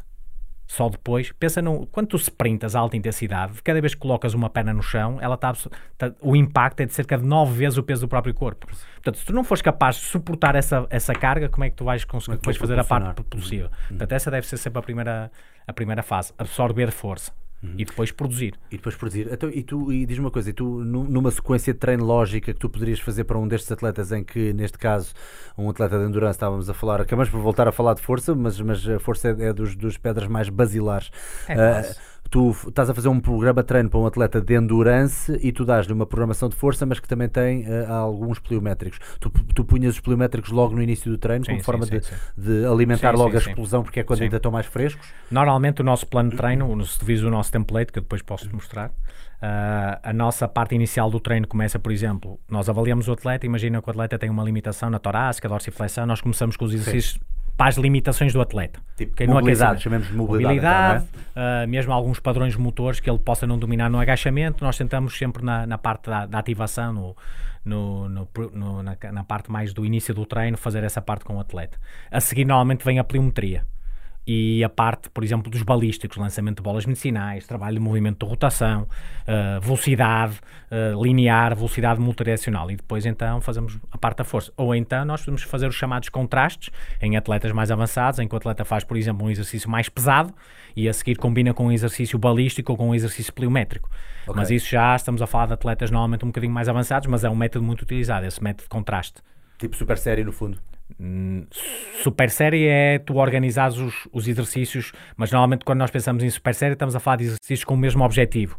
Ah, Aqui sim. não. Pois, não Aqui estamos a falar sim, que sim. temos um Estamos exercício mais pesado, sim, mais pesado cujo objetivo Claro. é aumentar a força máxima e um segundo exercício, por exemplo, pliométrico ou balístico, em que o objetivo é produzir o máximo de força no mínimo de tempo. Pois, pois, de facto, uma pessoa já, já se esquece, mas pessoa, ah, ah, o termo super série já é tão utilizado ah, que uma pessoa acaba por, mesmo com músculos antagonistas para, para ah, oh, funções diferentes, estou a puxar e estou a empurrar, acaba por lhe chamar super séries também, daí a minha O- questão. sim, Portanto, o fazes um e logo de seguida, Exato. sem descanso, vais Contraste fazer o outro. complexo. Uhum. Contraste ou Ah, complexo. O complexo é diferente a organização da Pois, própria série, claro, claro, claro. mas essencialmente é combinar um exercício mais pesado com o objetivo de manter ou aumentar a força máxima e um objetivo depois pliométrico ou balístico, um sprint, em que eu no fundo, e aí entram depois outros conceitos, que é o conceito de PAP, Post-Activation Potentiation, que eu sei que depois de eu fazer com uma carga pesada, que me vou ativar mais unidades motoras, o atleta a seguir, por exemplo, na tarefa balística vai melhorar o rendimento. Isso é fácil de perceber. Imagina, nós colocamos um atleta a fazer um exercício na trap bar, pesado, e a seguir ele vai fazer um salto horizontal. E ele provavelmente na segunda e na terceira série vai saltar mais do que na primeira. Porquê? Porque o exercício pesado fez com que ele conseguisse recrutar mais unidades motoras e isso depois reflete-se. Isso começou no na- muitos atletas, por exemplo, hoje fazem essas estratégias de PAP antes da competição. Qual é o objetivo? É aumentar o recrutamento, aumentar a ativação muscular, para que depois, numa atividade balística como um sprint, um salto ou um lançamento do peso, eles consigam ter melhor rendimento. E não estou esquecido da pergunta da bocada, então que tipo de testes é que vocês fazem para testar a endurance dos atletas? Uh, temos, te- temos aqui várias nuances. Por exemplo, se for um atleta de endurance, uh, nós, nós com os atletas dos Jogos Esportivos Coletivos fazemos um, um teste que se chama Bronco, que foi um teste desenvolvido para atletas do rugby, que Como é que se chama? Bronco, Bronco. Bronco. Bronco. Basicamente, o que é que é o Bronco? Um cone a 20 metros, um cone a 40 metros, um cone a 60 metros, e o atleta tem que ir ao cone dos 20, voltar à Uhum. Ah, ok. linha de partida, 40, 60, 5 Shuttles, vezes. sim. É um shuttle, sim, exato. São 5 são cinco, cinco shuttles que eles têm que fazer, ou 5 percursos, ah, que se dá a 1200 metros. Onde é que isto é útil? Para atletas que mudam de direção. Ou Uhum. seja, isto tem a componente da endurance, mas também tem a componente da skill da mudança de direção. Isso não faz sentido eu fazer com um atleta que faz 10 km ou 21. E nós já tivemos lá exemplos. Colocamos atletas que, com excelentes tempos abaixo das 3 horas na maratona e fizeram tempos horríveis no bronco porque não dominam o skill. Obviamente que nesses atletas temos que fazer um teste sem mudanças de direção, ou numa pista, ah, onde de facto, imagina, os 1200 metros ou 1600 metros, porque a nossa avaliação da endurance permite-nos determinar um parâmetro que se chama velocidade aeróbia máxima, que no fundo é a velocidade mínima no VO2 máximo, e é com base nesse valor que nós depois fazemos a programação da endurance. Por exemplo, nos atletas de futebol, todos eles fazem o bronco. Qual é a grande mais-valia? 5 minutos ou menos, que é o objetivo, e está feito. Se tu fizeres o ioió, perdes meia hora com cada atleta e na maior parte dos casos isso não te permite tirar informações para o treino. Nós só fazemos testes que nos permitam tirar indicações para o treino. Senão é perder tempo, ter Pois. só dados que não têm grande interesse. Ah, Se for um atleta de ciclismo, obviamente que nós fazemos o teste na, na bicicleta, mais uma vez esses testes da velocidade aeróbica máxima, ou se quiseres o- os testes que nos podem dar, por exemplo, no caso da- do ciclismo, a velocidade, a chamada velocidade, a velocidade crítica ou potência crítica, que no fundo é uma intensidade que eles conseguem manter durante um determinado período de tempo e, mais uma vez, tem influência depois na parte da programação do treino. Estava aqui uma pergunta interessante. Gonçalo Alves, boa noite. O que é que o convidado acha da Assault Bike como uma forma de treinar várias vias metabólicas? Sim, nós, nós não usamos essa marca, usamos uma bicicleta da, da Box PT, passo a oportunidade para fazer publicidade aos nossos parceiros. Ah, e sim, usamos essa. O importante é que se nós avaliamos nessa ferramenta, a seguir o atleta tem que treinar nessa ferramenta, porque o dado é específico. Eu Pois. não vou fazer teste de- numa assault bike e a seguir vou treinar numa bicicleta normal com os dados. Va- Vamos imaginar, nesse teste de 5 minutos da bicicleta, o atleta faz uma média de 250 watts ou faz uma média de, cinco- de 60 RPMs por minuto. E eu se quero que o atleta treina 100% da sua velocidade aeróbica máxima, eu vou programar intervalos, imagina, um minuto rápido, um minuto lento, a 100% dessa, desse valor, que no caso, imagina, se ele fez 60 no teste, são 60. Mas se eu quero que ele faça intervalos, por exemplo, de 30 segundos, posso pô-lo a trabalhar a 120% desse, desses 60 RPMs. Mas se, se eu não usar o mesmo instrumento, não vai servir para nada o Pois, teste. exato. Ou seja, eu testo na, na Assault Bike ou numa Airbike se eu depois quiser fazer o, o, o treino numa Airbike. Da mesma forma que nós utilizamos o Bronco com mudanças de direção para depois treinar os atletas em contexto de mudança de direção. Ou se nós fizermos na pista, depois nós usamos esse dado para trabalhar no mesmo, no mesmo contexto. É a mesma coisa que se fizeres agachamento normal com barra, ou fazeres numa multipower e depois usares os valores de um para o outro quando não tem nada a ver, não é? Percebes? Ou seja, nós é perfeitamente viável fazermos esse. A Assault Bike tem uma vantagem, como a Airbike, que como não tem resistência, a resistência é sempre a mesma, é fácil de programar. Programamos só pelo valor dos watts ou pelo valor da RPE e não temos que andar para lá o nível 1, nível 2, nível 3, nível 4, porque isso também complica, porque teríamos que fazer sempre no mesmo nível de resistência. Tenho, tenho, tenho uma pergunta para ti, tenho, curiosidade. O que é que tu achas do CrossFit? Crossfit, Esse o crossfit é a melhor coisa que há para atletas de crossfit. Ok. Excelente ponto de vista. Para um jogador de futebol, a melhor coisa que ele pode fazer é jogar futebol. Para um atleta de vôlei, a melhor coisa que ele pode fazer é jogar vôlei. Portanto, o crossfit, ahm, o CrossFit teve um papel muito importante, eu acho, na cultura de treino em Portugal.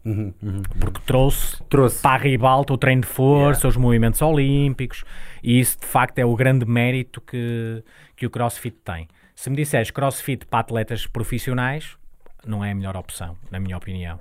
É muito Por- desgastante, não é? Não é só desgastante, não, não estás a dirigir o treino para aquilo que é o objetivo do atleta. Sabes que, sabes que o CrossFit agora, na minha opinião, não sei se tens tido muita, muita ligação com o CrossFit, mas calculo que estejas sempre Sim, em sim. cima do acontecimento.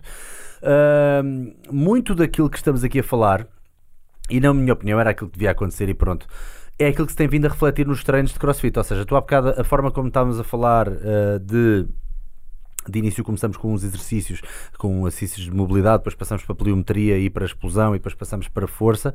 Acontecem muitas boxes. O problema é depois quando entra a questão de- de- dos WODs e da competição e não sei o quê, e depois a malta, a malta acaba sempre por conseguir pegar em exercícios que têm o seu, o seu mérito e que, e que devem ser feitos e de repente é de género, agora faz três séries de coisa e, e, por exemplo, um exercício que é muito deturpado é o box jump. O box jump existe para treinar a explosão, não é? Para treinar o- a potência do salto, não é, não é uma coisa que existe para fazer 30 repetições. O que é que tu achas disso? O grande problema do box jump para mim não é esse. É que aquilo de potência tem muito pouco porque basicamente as pessoas saltam para a caixa com flexão da coxa. Portanto, Aquilo não é uma. Ou seja, eu quando vejo a maior parte desses saltos para a caixa, basicamente eu não vejo a pessoa a saltar, vejo a pessoa a fazer uma flexão da coxa e, a- e ir para cima da caixa.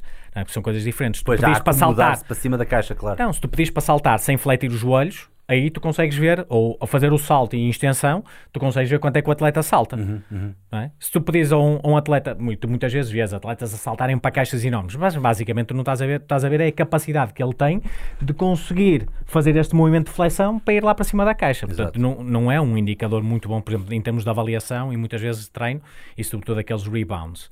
Agora, onde é que eu acho que é o, o, o maior problema do CrossFit para mim está na questão dos movimentos olímpicos. Movimentos olímpicos por tempo, obviamente numa coisa que tu acabaste de dizer que é algo que tem muito skill, Exato. fazer com fadiga aumenta exponencialmente o risco de lesão da- dos praticantes. Esse para mim é o, o ponto mais negativo.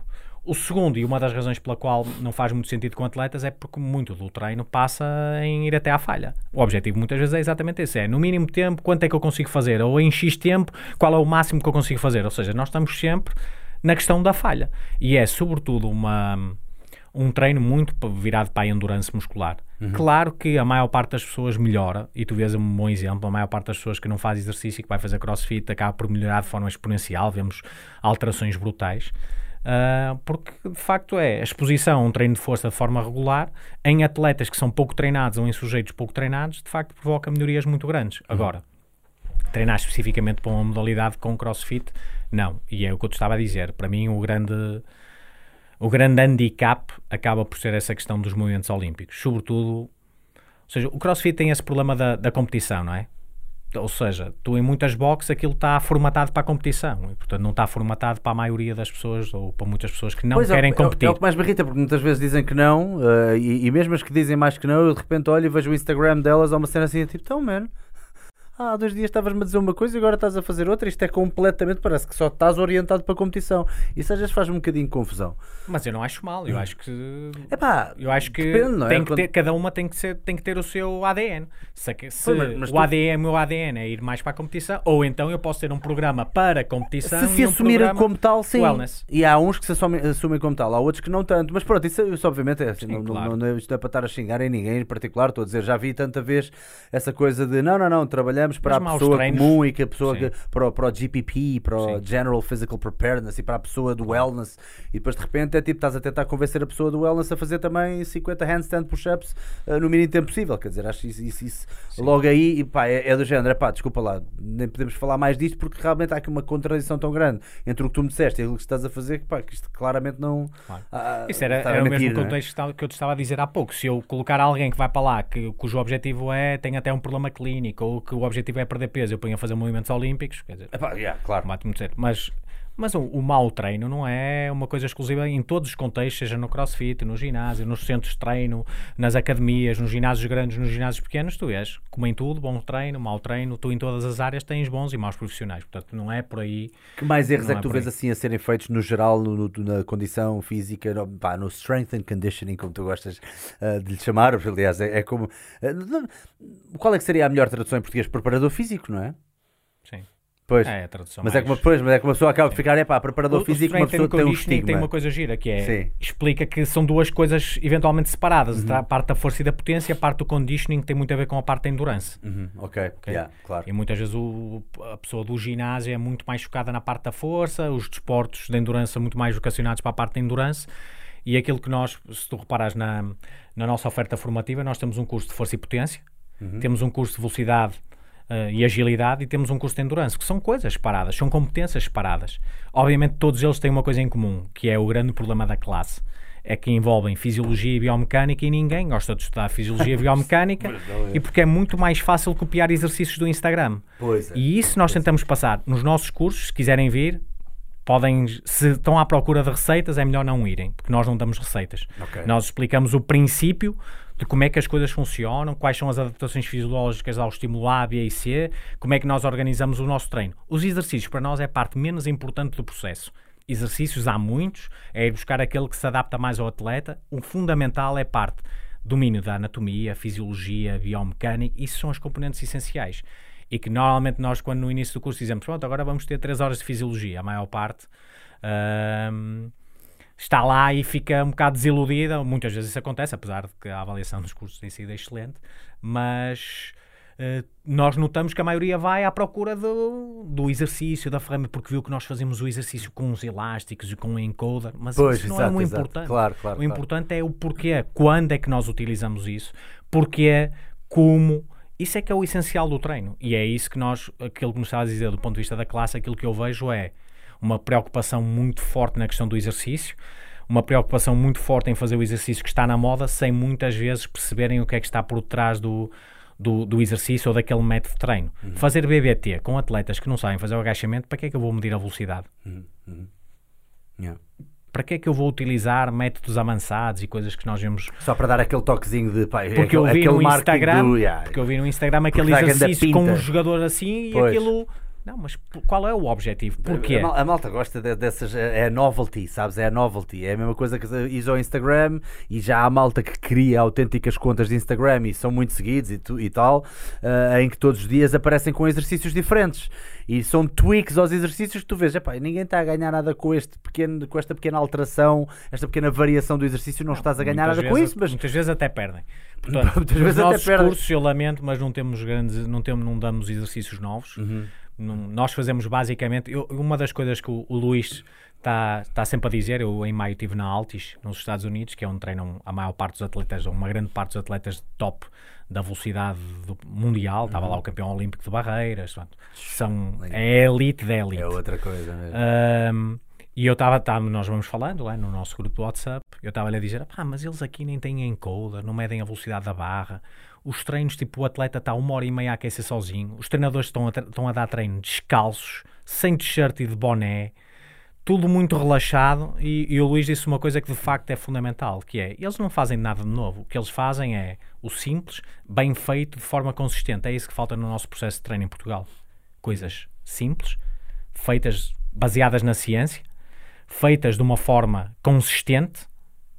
É isso, isso é que é o processo de treino. E para que formalizar demasiadas coisas? Quer dizer, eles lá ganham. É que uma pessoa até, até incute mais a cultura quando uma pessoa se sente em família, não é? atletas, muitas- de, de um espaço, de topo, 40 yeah. medalhas olímpicas. Já viste? Não estamos a falar provavelmente de um centro de treino, estamos a falar de Yeah. facto da elite mundial. Uhum. Incrível, meu. já viste? Tu vais, quem foi lá à procura de exercícios novos no Yeah, ginásio yeah, para yeah, velocistas e para barreiristas, Esquece. é, tu é- fazem todos o É o mesmo. beabá, mas o beabá Todos bem mesmo. feito. Bem com virtuosismo, E bem organizado. técnica, Quando bem é que- organizado. Tu vês os mesmos exercícios, mas os exercícios, o, o fundamental não é o exercício, é quando é que ele é agachamento paralelo ou alvo squat. Qual é o melhor? Não há melhor. Há um que se adequa mais num contexto e o outro noutro momento. Era isso, por acaso, olha, estás a fazer um segue excelente para uma coisa que eu te queria perguntar, mas quero só dar-te aqui dois elogios muito bons que, que já houve bastante, atenção, não são só dois, mas houve aqui dois agora especificamente que surgiram uh, de seguida. Devem ser os meus sócios. Filipe Gomes, Filipe Gomes, diz-te Estou alguma coisa? brincar. Não, pronto, ainda bem, ainda é bom sinal. Este convidado não é mais um no meio da performance esportiva, é um dos. Ainda não ouvi nada em que estivesse a meio termo ou inseguro para responder. Muito forte e sem dúvida com os estudos certos. hã? Parabéns pela tua forma de estudar, aparentemente. Mas isto, obviamente, é um excelente elogio e é das melhores coisas que nós ah, podemos ouvir. Tiago P. Souza, sem dúvida um dos cursos, neste caso está-se a referir aos cursos da, da, da PIC, sem dúvida um dos cursos que me acrescentou mais valor, não só a nível da formação, como na partilha e na empatia criada. Se tiverem a oportunidade de fazer um curso com The PIC, aproveitem. No final também ah, fica por aí que no final já vamos então mostrar também, não sei se, se há algum site, nós também já mostrámos Sim. um bocadinho do vosso Instagram ah, e, E como este, é que as este, pessoas. este próximo fim de semana estamos em Lisboa Oh, a então, dar formação. Podes Strength dizer and já então o que, é que vai, o que é que vai haver no próximo fim de semana? É o quê? Damos, damos o nosso módulo principal, que Uhum. são três dias, que é o curso de- Strength and Power, que vai ser no ginásio Mr. Big. Ah, Ah, em São Domingos de Rana, sim, conheço. Sim. Ah, e Já estão já vi que não a conheces. Tu olhas para mim dizendo, pá, isto é em Lisboa, não sei. Sei onde é que é o ginásio, já estive lá com o Francisco. Já já tivemos lá tanto formação. Yeah, Exatamente. ok, Já ok. tivemos lá formação, mas se me perguntares onde é que era, eu sei. E ainda dá para alguém se inscrever, quem, quem sim, ainda sim, quiser. até ao final desta semana. Com- este, é através este é um, da- através da Bewiser, é via Bewiser, que é o nosso O parceiro, vosso na, parceiro, não é? Sim. na parte da formação. Todas as nossas edições esgotaram, as quatro edições que tivemos, e acho que de facto é, é um curso diferente ah, da maioria daquilo que existe no mercado, Hum, de facto, porque é- tem, muito, tem muito virado para a performance. E há, há imensos cursos em Portugal de força e potência, mas muitas vezes virados para o fitness. Ok. E nós damos uma, ou seja, em três dias. Nós vamos falar de todo este processo de avaliação, como é que nós avaliamos, como é que usamos a avaliação para programar, para programar o treino, como é que é o nosso planeamento do treino, como é que nós fazemos a monitorização. Acho que é um curso eh, extremamente completo e, e o feedback que nós temos tido tem sido, tem sido excelente.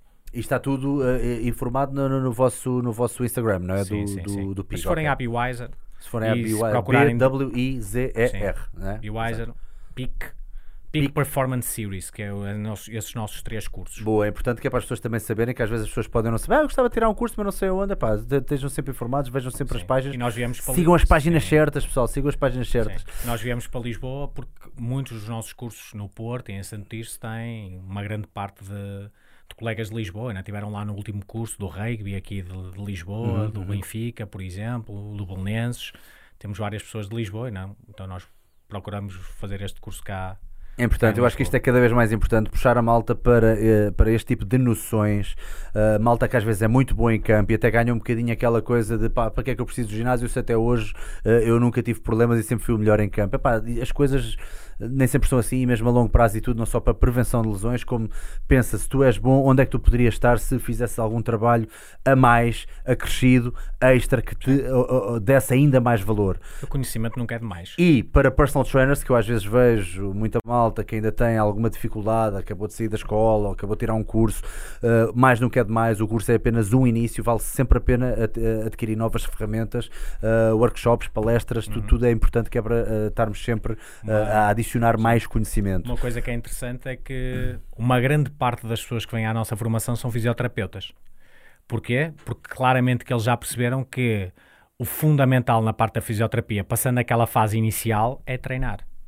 A fisioterapia hoje, e por isso é que nós neste momento temos uma parceria com a, com a CMM e, e vamos abrir agora em Lisboa o nosso espaço no Hotel Coríntia no final deste mês e vamos abrir em janeiro em Londres e já estamos com eles em Aveiro, ah, essencialmente por causa disso. Ou seja, a fisioterapia já percebeu que a ferramenta mais importante, ou uma das ferramentas mais importantes na reabilitação dos atletas é treino, é treinar. Isso é que é fazer reabilitação, é treinar em torno da lesão. E, sobretudo, porque esse período da lesão é um período em que o atleta pode aproveitar para parecer mais forte. É uma oportunidade. E, e essa nossa junção com o grupo CMM tem exatamente a ver com isso. Ou seja, eles procuram marcar a diferença na fisioterapia, fazer algo diferente do que aquele trabalho de marquesa e de ultração e do Claro, calor claro. que tem, é importante num determinado momento e num período relativamente curto, mas a partir daí a boa reabilitação passa pela parte do exercício. E essa é a razão pela qual, provavelmente, uma grande parte, quase metade dos nossos cursos são, são frequentados por fisioterapeutas. Isso é interessante porque eles já perceberam essa parte, a importância do, do treino, sobretudo nesse processo. Muito bom mesmo. E sabes que às vezes eh, estavas a dizer aí uma coisa interessante também que é às vezes as próprias lesões são oportunidades não só para a pessoa vir mais forte, como vir com melhores uh, conhecimentos. Eu já vi pessoas, não só no contexto do crossfit, mas no contexto desportivo, que nunca souberam treinar muito bem e a partir do momento em que tiveram uma lesão ou desapareceram do mapa, de repente apareceram passados seis meses a fazer exercícios bons e bem feitos e bem aplicados. E eu tipo, peraí, peraí, tu lesionaste, não foi? Sim, sim. Ah, então é por isso que agora estás a treinar bem. Porque Sim, é sou- foi quando tu te lesionaste, foi quando bateste com os cornos na parede, desculpa a expressão, é que alguém te disse assim: peraí, o que, te- o que tens estado a fazer até agora se calhar não é tão correto, portanto ah, vamos aproveitar isto para começares a fazer alguns exercícios que não só te vão reabilitar, como vão-te também trazer de volta mais forte. Relativamente àquilo que estavas a dizer há bocado.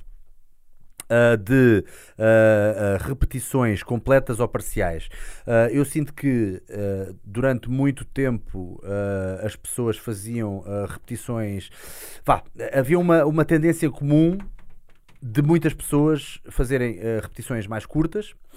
Uh, É é sempre ao 8 ou 80 e isso é que me irrita um bocadinho, porque obviamente que nós já, já, já, já destrinçámos há bocado que existe sempre uh, uh, um- uma altura para tudo e que tanto as repetições parciais são úteis como as repetições completas são úteis. Portanto, estamos a falar da amplitude do movimento. Mas desde que se instalou agora esta, esta, esta, esta noção ou este senso comum de que todas as repetições devem ser com a maior, maior ah, amplitude possível, por exemplo, o agachamento tem que ser sempre lá abaixo, as flexões têm que ser sempre a tocar com o peito e a esticar os braços. ah, a verdade é que há alturas em que meias repetições ou um terço de repetição podem ser úteis. Qual é que é a distinção que nós fazemos e quando é que podemos utilizar cada uma destas ferramentas? Ok. Uh, primeiro, qual é o atleta?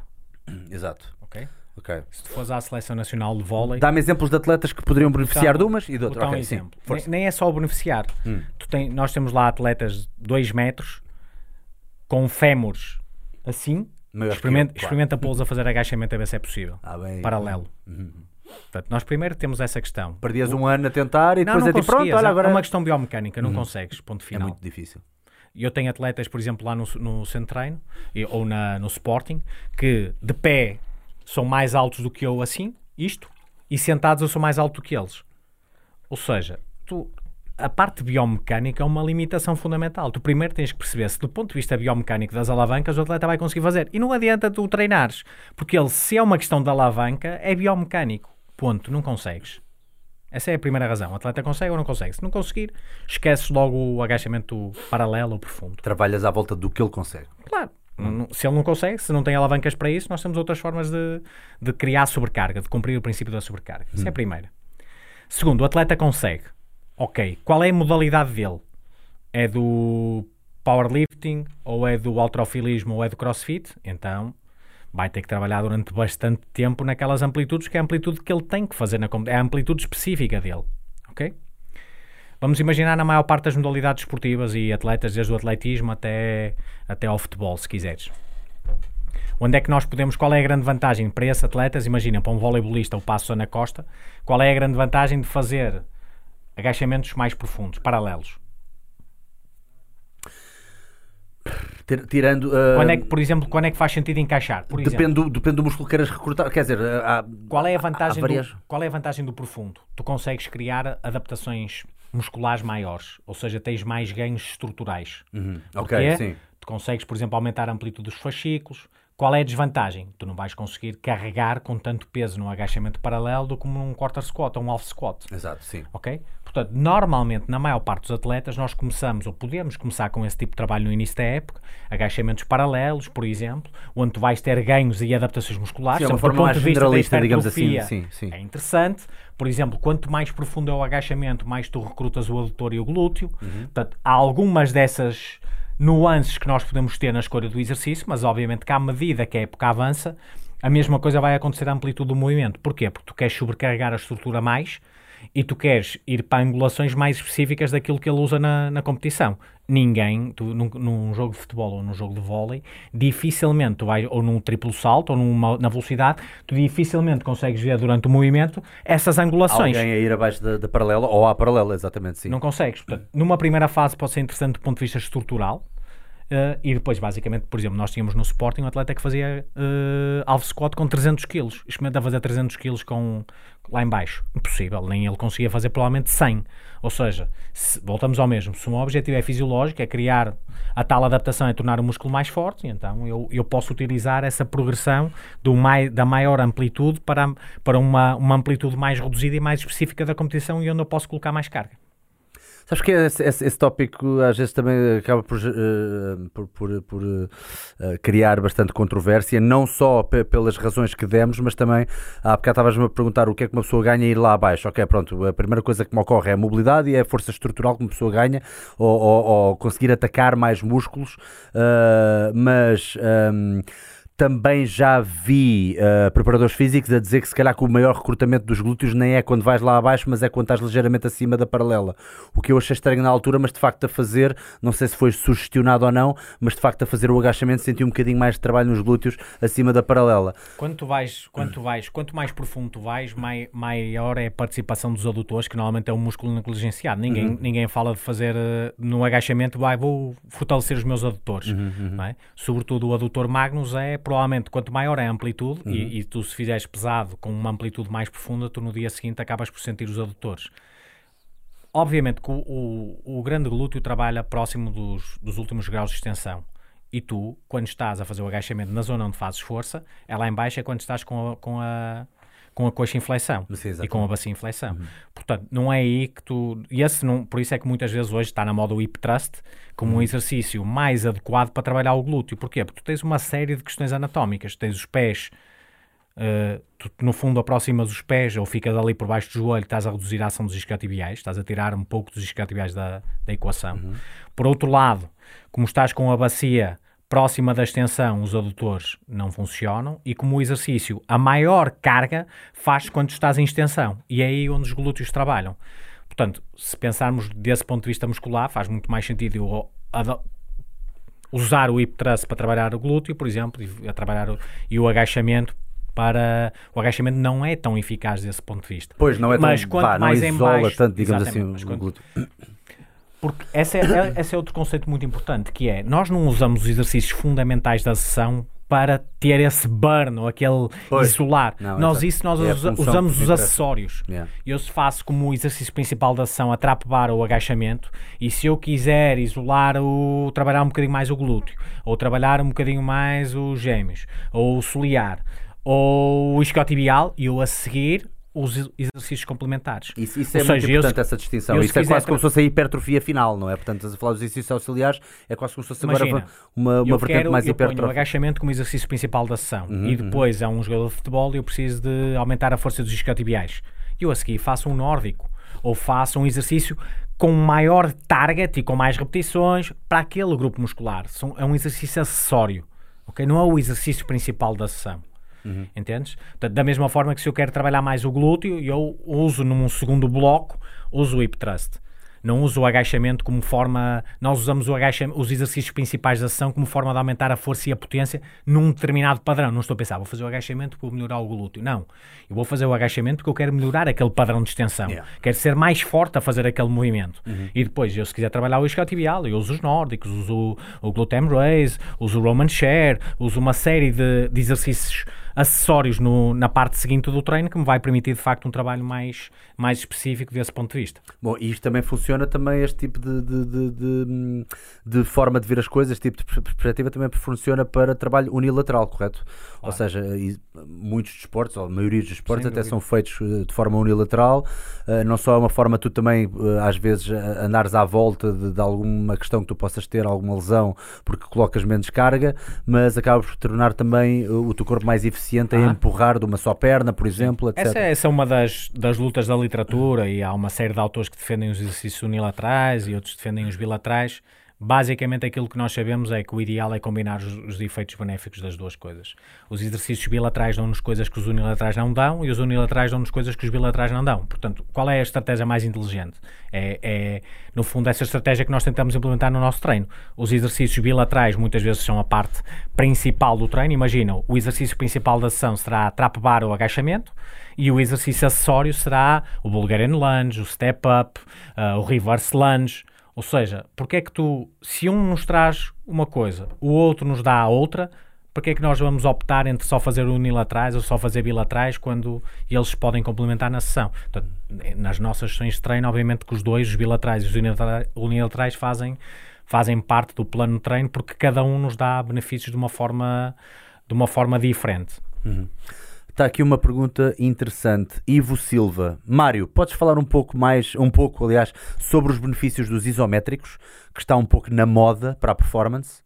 Se está na moda ou não, não sei, por acaso nem vejo assim tanto, mas eh, calculo que sim. Sim, eu acho que não se vê assim muito. Pois, por acaso não vejo assim tanto. mas provavelmente ele está pode ser alguém que está mais por dentro da parte da performance e de facto na performance os isométricos tal como os excêntricos têm ganho um, um peso significativo nós temos por exemplo no, no nosso curso o último bloco do dia, do terceiro dia, são os chamados métodos avançados. Nós temos uma parte teórica e uma parte prática. E os isométricos, os excêntricos, o contraste, ah, o VBT, o oclusão, ah, tudo isso são métodos avançados que nós deixamos para o último dia, fazemos teórica e prática. De facto, os isométricos têm, mais uma vez, é uma ferramenta que tem grandes vantagens, mas também que é uma ferramenta que é para ser utilizado em determinados períodos e, e não é para ser o treino, não pode ser todo isométrico. Quais são as grandes vantagens do, do isométrico? Melhora muito a capacidade de recrutamento, eh, ou seja, tudo o, quando nós falamos em força, nós falamos numa parte neuromuscular. A grande mais-valia dos isométricos é que esta componente do neuro, ou seja, imagina, tu o facto de Olha, um, um exemplo excelente é a questão dos tendões que nós falamos há pouco.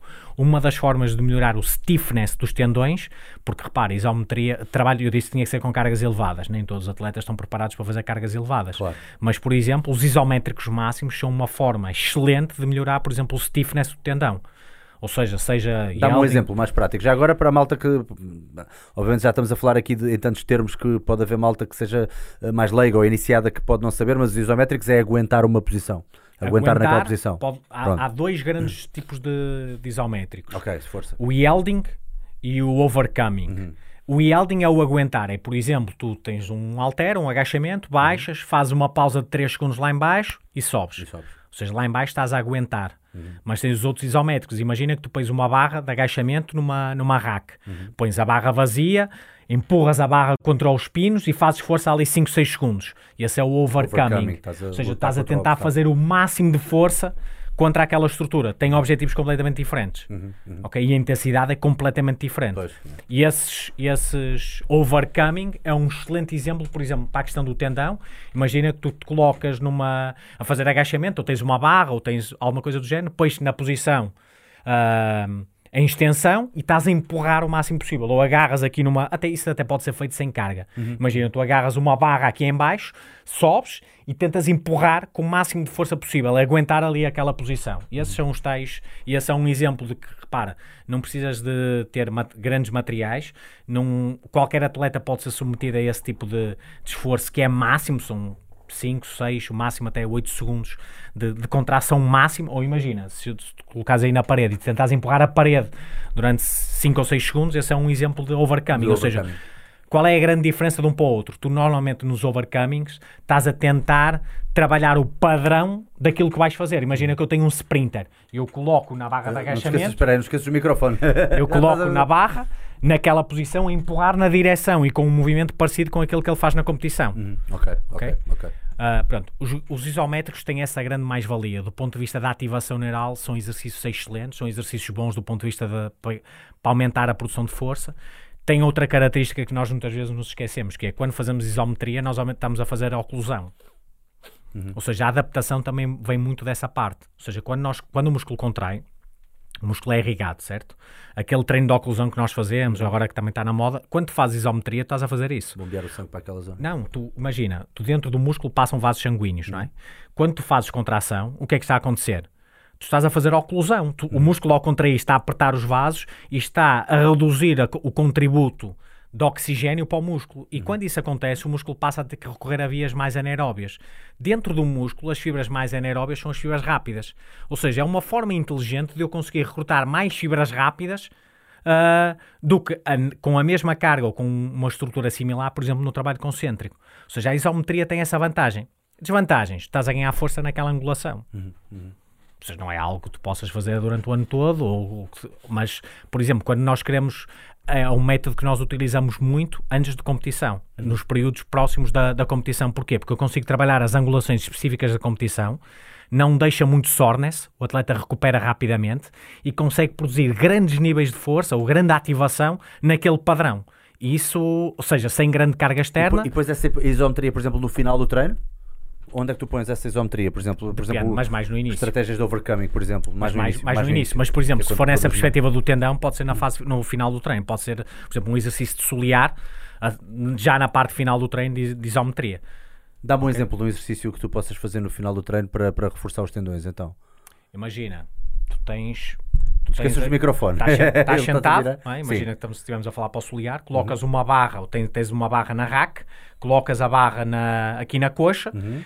Levantas e aguentas naquela posição. Ok. Ou até pode ser uma, pode, atenção, pode ser uma barra sem nada, porque desde que tu tenhas um ponto contra, contra o qual fazer resistência, tu consegues produzir ali grandes níveis de tensão. E esse é um exercício para tu fazeres, por exemplo, no final do treino. Ok, Até boa. porque tu não queres essa parte isométrica provavelmente no início. Mas essas estratégias de papo que nós falamos antes, nós usamos muitas vezes o isométrico. Imagina, tu vais para o agachamento, há um, há um dos vídeos que nós enviamos que está um atleta a fazer exatamente essa, que que esse exercício que que está a empurrar uma barra contra, contra a rack, contra os Jotas da rack, e isso é uma estratégia de papo. Imagina, nós podemos fazer isso e a seguir pôr o atleta a sprintar. E uma Uhum. das coisas que tu vais ver é como ele, quando está a fazer aquele movimento, está a aumentar muito o recrutamento e a ativação, depois vai, quando for fazer o sprint ou o salto, vais ver que o rendimento dele vai ser melhor. É quase como se estivesse a enervar as fibras É, rápidas. exatamente, para é uma estratégia, a- exatamente, é uma estratégia de papo. E ele é eficaz exatamente por essa questão fisiológica.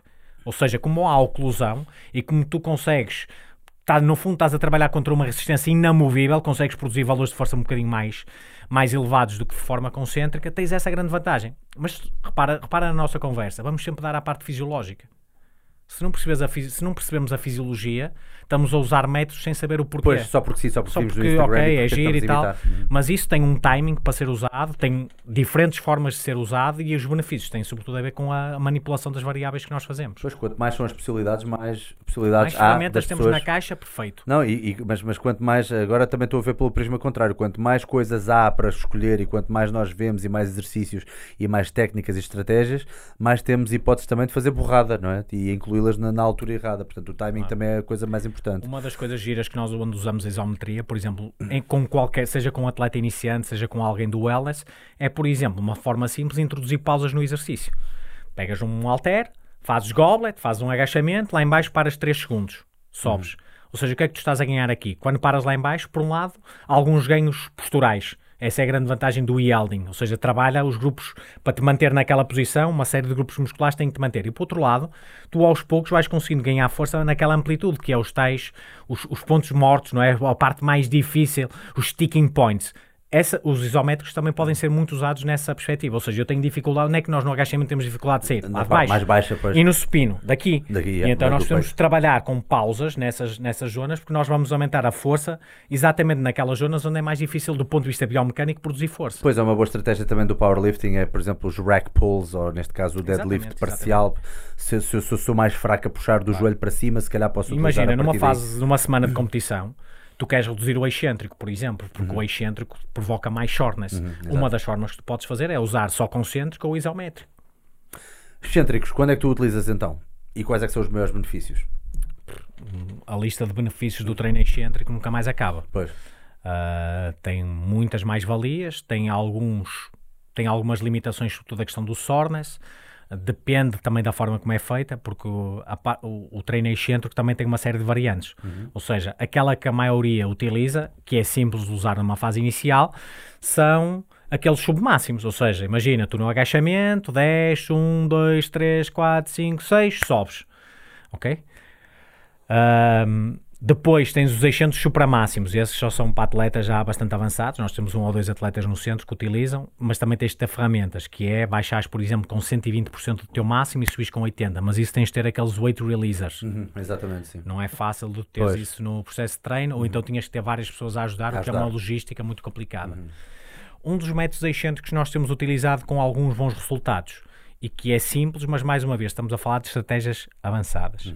Qual é a vantagem do excêntrico, por exemplo, para saltadores? É que nós vimos que no salto ou na corrida a primeira fase é excêntrica. Portanto, se eu otimizar essa fase, eu à partida vou estar também a otimizar a fase concêntrica, que é aquela que normalmente nós temos uh, o, feedback, o feedback mais visual ou mecânico, uh, que são os excêntricos acentuados que é o atleta baixar com uma carga superior àquela que depois faz a fase concêntrica. Exemplo, um atleta está com um halter, baixa no agachamento e quando baixa larga o halter e salta. Uhum. Ou seja, tu na fase excêntrica estás a fazer com mais carga do que na fase concêntrica. Nós utilizamos muito isso, também há aí alguns vídeos que provavelmente as pessoas podem estar a perguntar para que é que ela está a agarrar uns elásticos antes É os de... elásticos, já, já A ideia é essa, ou seja, o elástico o que é que vai fazer? Aumenta a carga na fase excêntrica. No fundo, lembra-te aquela ideia. Na fase excêntrica nós acumulamos energia elástica. Exato. Se eu ponho mais carga, eu vou carregar mais na mola para depois na fase concêntrica ser mais... No vídeo, por acaso, eu não. Ah, ok.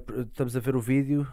Exato, olha, Ah, ok. o, o timing é esse. Ah, ok, ok. Se bem que pronto, também foi uma fase cêntrica bastante rápida. Foi Olha o a um salto para a cima está em. É. Viste, sem fletir o joelho. Ou pernas seja, aquilo, eu sei que ela saltou aquilo. Agora, se ela fizer flexão do joelho, isso até podia saltar uma caixa de 2 metros. Mas no fundo aqui a fase excêntrica, no fundo é só uma tensão, uma pressãozinha que vocês tu estão a dar aumentas é, a carga excêntrica, é, é ou seja, um vais carregar mesmo, na nem mola. Uhum. e tu depois, por um exemplo simples, se tu fizeres isto no salto horizontal, Uhum. o atleta vai saltar mais. Imagina, nós estamos a ver um salto vertical, mas agora imagina que estamos a ver um salto horizontal e por acaso tenho vídeo, mas eu não coloquei, não enviei. Uhum. Nós, por exemplo, no salto horizontal, o que é que fazemos? Imagina a atleta está com dois bumpers, Uhum. faz o movimento de balanço, não é? Faz excêntrica, larga os, os bumpers e faz o salto horizontal. E se tu medires sem isso e com, ela salta bastante mais a fazer a fase excêntrica com os dois bumpers. Porquê? Porque ela está a carregar a fase excêntrica, ou seja, está, está a carregar a mola e depois vai ter mais rendimento na fase concêntrica. Fantástico. Mas isto, lá está, é, são métodos avançados. Normalmente aquele mais clássico e simples que todos os atletas podem usar. Basicamente é a gestão do tempo da descida. Descer em 4 segundos, 6 segundos. ok? É uma forma simples de tirar os benefícios da, da, fase, da fase excêntrica. Tudo o resto implica muita logística. Desceres com, ou seja, usar os excêntricos supramáximos é muito complexo. É muito complexo. Precisas ter uma. Ou tens os weight releasers, que são uns ganchinhos que se prendem à barra, que quando chegas à paralela aquilo toca no chão e sai e tu consegues fazer a fase concêntrica com menos carga.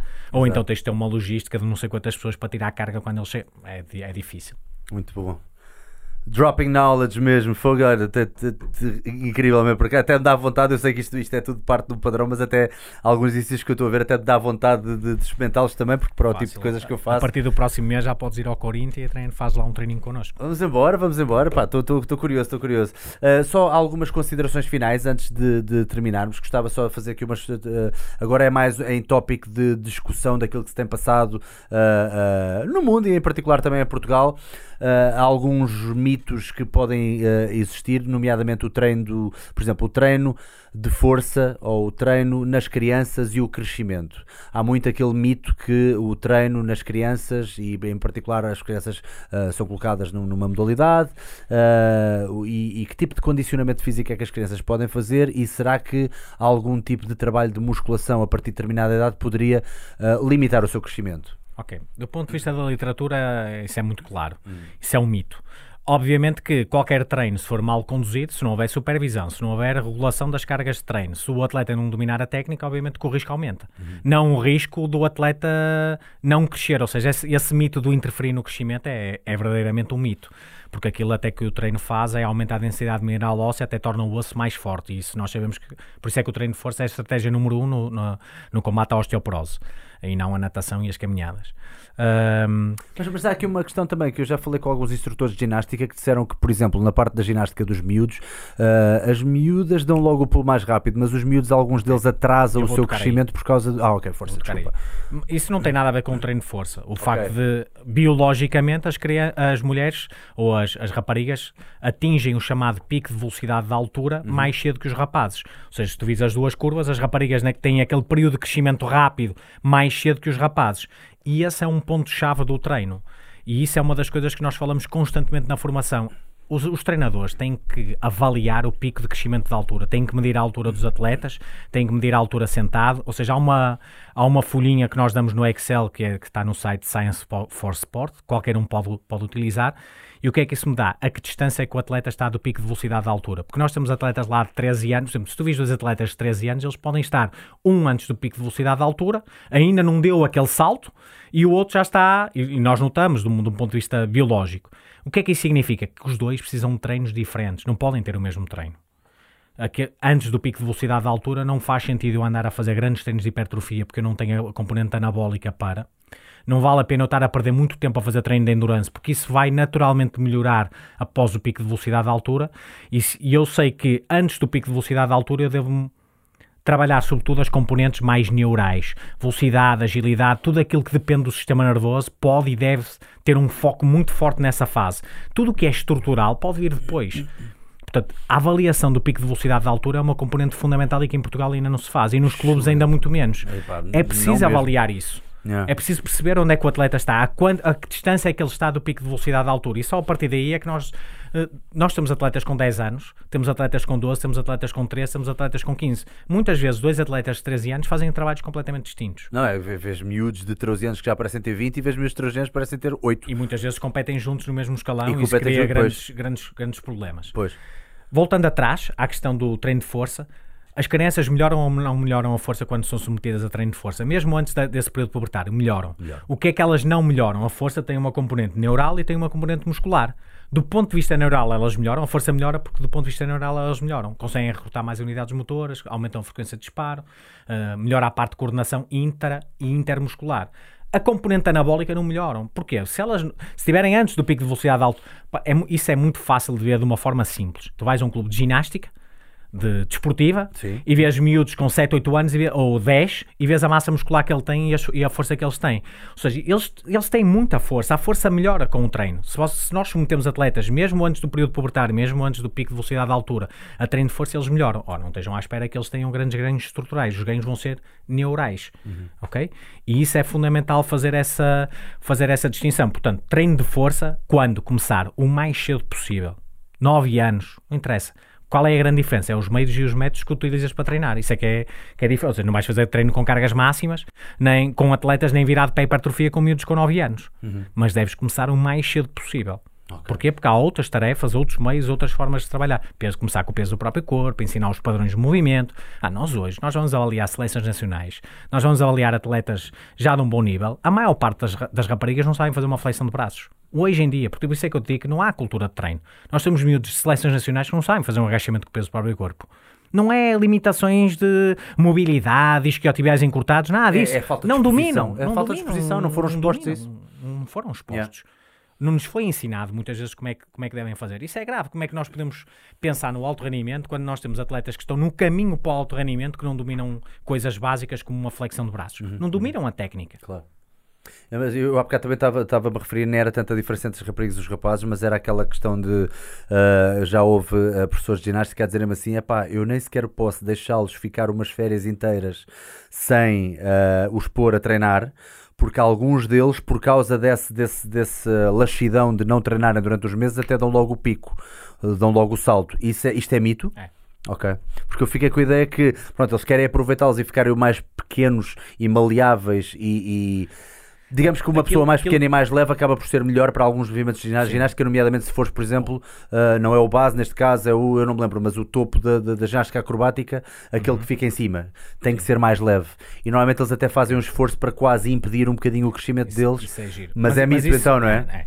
Engraçado. Aquilo que tu, tu, no alto nível hoje é muito giro, porque há 20 ou 30 anos atrás acreditava-se que havia um, um morfótipo típico do atleta de elite. E então uhum. tu vias um atleta do salto e comprimento, tinha a mesma estrutura de um atleta de um lançador de peso. Uhum. E tu hoje vês a diferença entre um lançador de peso que pesa 120, 130 kg e tem 1,90m e vês uma miúda da ginástica que tem 1,50m, às de topo. Portanto, claro, não é o treino que faz isso. Isso que, tu, que nós vemos na televisão chama-se seleção da Natural? própria modalidade. Okay. Da própria modalidade. Eu se vou para a ginástica artística, eu quero atletas baixos.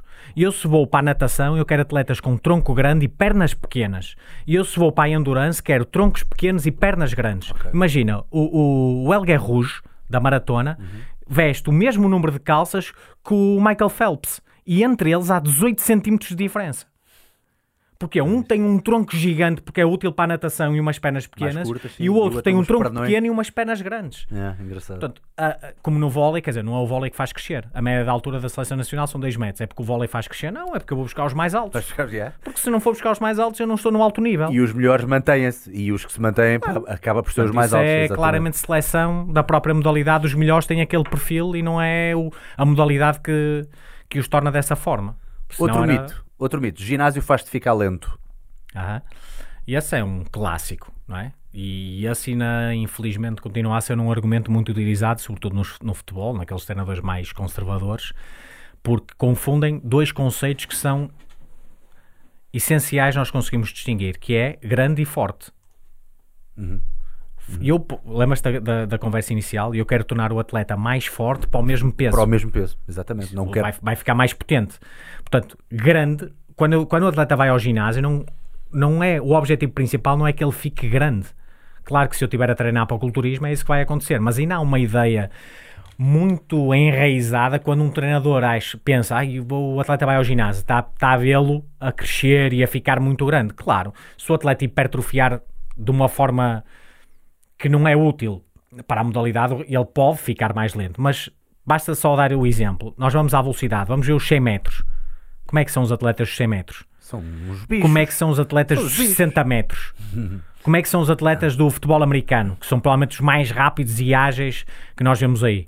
Como é que é o Ronaldo, que é o exemplo no futebol do atleta rápido e do atleta explosivo? Portanto, obviamente que um trabalho mal feito pode tornar o atleta mais lento, mas o objetivo do treino de força é melhorar essa relação força-peso e, e tornar o atleta mais potente. Portanto, obviamente que a corrida é um skill. Se tu puser, pegares num alterofilista extremamente potente e o puseres a fazer um sprint, ele vai perder com um jogador eh, escancelado. Porquê? Porque se o jogador conseguir aplicar a, a pouca força que tem na direção correta e com a- uma boa técnica, vai ganhar de certeza o alterofilista que tem muita força, mas não a sabe aplicar. Isso é óbvio. Tu vês isso, imagina, no futebol. Tu faz um remate à baliza, vamos medir a velocidade. Tu vês um jogador magrinho que até tu faz uma avaliação de força e não- pare- parece que ele não tem muita força. E ele vai fazer um remate a uma velocidade elevada. E tu pegas num powerlifter ou que é muito mais forte e pões a fazer o remate e ele provavelmente não vai conseguir ter a mesma velocidade. Porque aquilo Sem tem dúvida. skill. É preciso saber aplicar a força. Não é só preciso ter força, é preciso saber aplicar. Agora, na maior parte dos contextos, e, e é fácil. Eh, Nós, muitas vezes, os treinadores que, que vêm aos nossos cursos dizem: Ah, mas o meu diretor não me deixa fazer porque ele diz isto, diz aquilo. Ok, mas por isso é que há uma coisa chamada PubMed, por isso é que há ciência. E eu arranjo 200 artigos a mostrar que atletas mais fortes são mais rápidos. E ele que arranja um artigo a dizer que atletas mais fortes são mais lentos. É fácil, fazemos aí, o, fazemos aí a discussão, começa por aí. Portanto, e isso vem dessa confusão de vai ser, vai ao ginásio, vai ficar grande. Reparem, essa, essa é, uma, é quase uma comédia. Os jogadores de futebol vão ao ginásio uma a duas vezes por semana, certo? Não podem ir mais. Numa Premier League ou cá em Portugal, em clubes que jogam duas vezes por semana, no máximo uma vez, que é isso que está recomendado. Quando lá vão, trabalham com cargas baixas, tipo circuito igual para todos, ok? Longe da falha. Portanto, se alguém me explicar qual é o método para treinar uma a duas vezes por semana, com cargas baixinhas, tipo circuito, ficar longe da falha e ficar grande, fica milionário. É isso que eu ando à procura nestes anos todos. É perceber como é que é possível ir ao ginásio uma ou nível. duas vezes por semana e ficar grande a trabalhar com aqueles pesos tipo de aquecimento. Uh, por último, e esta é uma pergunta difícil: How strong is strong enough? Essa é a pergunta mais fácil que fizeste hoje. É? Isso, isso depende da Até modalidade. é, ou seja, até que ponto é que existem aqueles chamados diminishing returns? Ou seja, até que ponto é Boa. que eu sou tão forte que posso ter uh, alguma. E- que, que já me pode afetar o meu desporto? Isso é menos provável. O que é provável é tu chegares a um ponto a partir do qual o tempo que tens que investir para ficar mais forte não te vai compensar. Esse é que é o grande ponto limi- limiar. Qu- Quão forte é, é forte o suficiente? É fácil, tens que ir à literatura e ver para a tua modalidade, por exemplo, nós para o rugby sabemos que média, é? duas vezes o peso do, do próprio corpo de agachamento é aquilo que é recomendado. Ou seja, um atleta é forte a partir do momento que levanta duas vezes o peso do próprio corpo no agachamento. A partir daí eu sei que se ele já é forte o suficiente, enough, e eu então vou tentar fazer com que ele consiga produzir essa força de forma mais rápida, ou seja, que ele fique mais potente. No futebol, eu diria 1.6 ou 1.8 é aquilo que está recomendado. No remo, 1.9. Ou seja, o que é que nós temos que ver? Os melhores atletas do mundo em cada modalidade e perceber quão forte é que eles são. Ou seja, por isso é que cada modalidade tem os seus valores de referência. E nós, quando fazemos a avaliação, eu só posso adotar uma intervenção. Se eu, imagina, eu avalio o agachamento do atleta, ele levanta 1.6. Ok, como é que eu sei que ele tem que ir para a força ou para a velocidade? Eu tenho que ter benchmarks. Eu tenho que saber, ok, para aquela posição, para aquela modalidade, o que é que é o topo? Ok, no, rei, no remo, no, desculpa, no hum, rugby, rugby. duas vezes o peso do próprio corpo. Se o atleta não está aí, então tem que continuar a treinar força. Se o atleta já está aí, então nós vamos a uma, uma série de patamares, nós vamos avaliar o perfil de força-velocidade, vamos ver como é que ele produz força, por exemplo, no contra-movement jump, com mais tempo. A seguir temos que ver como é que ele produz força reativa, ou seja, a menos de 250 milissegundos. Ou seja, nós temos um, um, um, um target, temos um processo em que se o atleta não for forte é simples, não, claro. não começa, não começa a descer, tem que ficar aí até ficar forte, Uhum. forte o suficiente. Quando ele já é forte o suficiente, então nós podemos ir trabalhando outras questões, sobretudo mais a aplicação dessa força, que é aquilo que normalmente na maior parte das modalidades é importante. Mas o strong enough tem a ver com a modalidade. No rugby, obviamente, o atleta tem que ter mais força do que no futebol e do que no vôlei. Porquê? Porque a resistência a vencer é menor. No lançamento do peso também é diferente. Porquê? Porque ele tem uma bola de 7 kg que tem que lançar. Portanto, cada modalidade tem um reforço o suficiente. Isso não tem tanto a ver com, a- com perder a partir desse ponto, mas repara, um atleta de Mas 100 como não kg, focar mais nisso. imagina, um atleta de 100 kg que já levanta 200 kg, não é? duas vezes o peso do próprio corpo. Exatamente. Quanto tempo é que ele vai precisar de treinar e de perder para levantar duas 210. vezes e- 210? Yeah, yeah. Ou seja, o tempo que eu vou precisar para treinar, para melhorar um bocadinho, e, esse- e isso não vai ter impacto no, no rendimento dele na Ou seja, modalidade. Ou para seja, que é perder mais tempo com isso? exatamente. Boa, impecável mesmo. Já agora, uma coisa que eu, que eu, gostava, que eu ah, já perguntei a alguns dos, dos meus convidados e agora gostava de perguntar, uma vez que tu claramente és uma pessoa que está mesmo on top of their game, ah, eu gostava mesmo de saber ah, se tens algumas referências. Estão aqui muitas pessoas claramente a ver-nos que não só são profissionais de exercício físico ou, ou que querem ser ou que são atletas. Portanto, tens assim algumas referências, seja documentários, livros, há assim algumas duas, três coisinhas que possas recomendar para a malta ler, para a malta ver. Comecemos por livros, há assim algum, Ok. algum tu- Vamos começar por documentários, porque documentários não é ciência. Ok. E isso ainda agora tem havido aí aquela polémica, não é? Por causa do Game Changer. O que é que achaste? Viste? Uh, não perdi tempo com isso. Tenho- Porquê? Porque prefiro perder tempo a ler ciência. Ok. Documentário não é ciência, portanto basta-me ver o trailer para perceber que. Percebeste logo mais ou menos em que é que aquilo está bem visado, não é? Exato. Ok. E dentro Hum. da parte da nutrição há pessoas mais competentes do que eu para fazerem essa análise, mas claramente que, que documentário não é ciência. Exato, exato. Ok. Do É ponto- drama, não é? É drama. Com Normalmente musiquinha. estão orientados para, um, para, um determinado, para uma determinada visão. Claro, claro. claro. Obviamente que podem ter mais ou menos ciência incluído, mas, mas muitas vezes as pessoas usam como argumento o documentário ou, o artigo que viram na, no Google e isso não é necessariamente ciência. Então deixa-me fazer-te a pergunta de outra forma. Já viste alguma vez algum documentário que ficasse tipo, olha, isto está, está, foi feito com pés e cabeça, mesmo que não esteja de acordo com tudo? Alguma vez viste ou não? Não. Viste alguma vez o Bigger, Stronger and Faster, aquele dos esteroides? Sim. E não, não achaste que tivesse feito com, com cabeça nesse departamento? Sim, mas quer dizer, são coisas que nós à partida já sabemos, não é? Que, Ah, é ok, que- ok. Ou Sim, seja, pois. e este Game Então Changer de facto é Game. Changer, não é? Se pensarmos que atletas conseguem ter um grande rendimento mudando, tendo uma alimentação completamente diferente de toda a gente, não é? De todos Uhum. os outros atletas, isso seria de facto Game Changer, isso seria uma coisa uau. É, essa parte dos- da utilização de esteroides e de, e de estratégias do punch no desporto, isso nós já estamos infelizmente Pois, já cegos E, a- de e esse é um- e esse é um grande problema em Portugal, sobretudo nos atletas recreativos, não nos atletas profissionais. No atleta do ginásio do bairro, são, são coisas que de facto a mim me chocam um pouco. Eh, E eu ainda consigo perceber o atleta profissional que o faz porque é a vida dele, é a forma dele estar envolvido dentro daquele meio. Eh, E na verdade, se nós olhamos para o alto rendimento, nós estamos a ver mutantes. As pessoas que não tenham, que não tenham todos eles são sujeitos geneticamente modificados. Ou seja, tu vais à, à elite do- dos maratonistas, todos eles são diferentes. Têm maior proporção de fibras lentas, têm um hematócrito maior, têm mais glóbulos vermelhos, têm mais sangue, têm umas pernas mais, por exemplo, os canianos, têm uma perna super fininha, que isso é um fator determinante no rendimento. Ou seja, no fundo, eles já estão a ser beneficiados. Porquê? Porque os antepassados deles viviam em climas muito quentes e o ter a perna fina era uma forma deles libertarem mais calor. Portanto, no fundo, nós entramos, estamos sempre a falar de uma guerra desleal, porque se nós quisermos competir dentro dessa elite, esqueçam, não dá, é impossível. geneticamente E, e se fores à velocidade, vês exatamente a mesma coisa. Ou seja, estás a competir com sujeitos que são mutantes, Uhum. que são que têm mais testosterona do que nós, de uma forma genética, ou têm. Ok. ah, mas quando o atleta do bairro tenta de facto ultrapassar a sua própria fisiologia, os efeitos são, são dramáticos.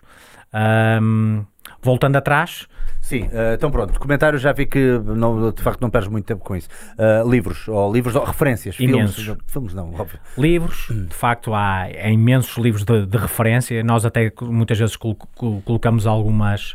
algumas o, o Science for Sports, que é um site ah, ótimo, tem muita informação e eles têm normalmente colocam sempre tipo os top 8 ou top 10 books da, da, da nossa área, de facto. E depois há referências. Hoje em dia, na, na nossa área, temos imensas referências de pessoas que trabalham na performance ou que trabalham ah, na parte do treino da força ou da potência, que de facto há, há excelentes profissionais. Ah, muitas vezes a grande vantagem do discurso é essa.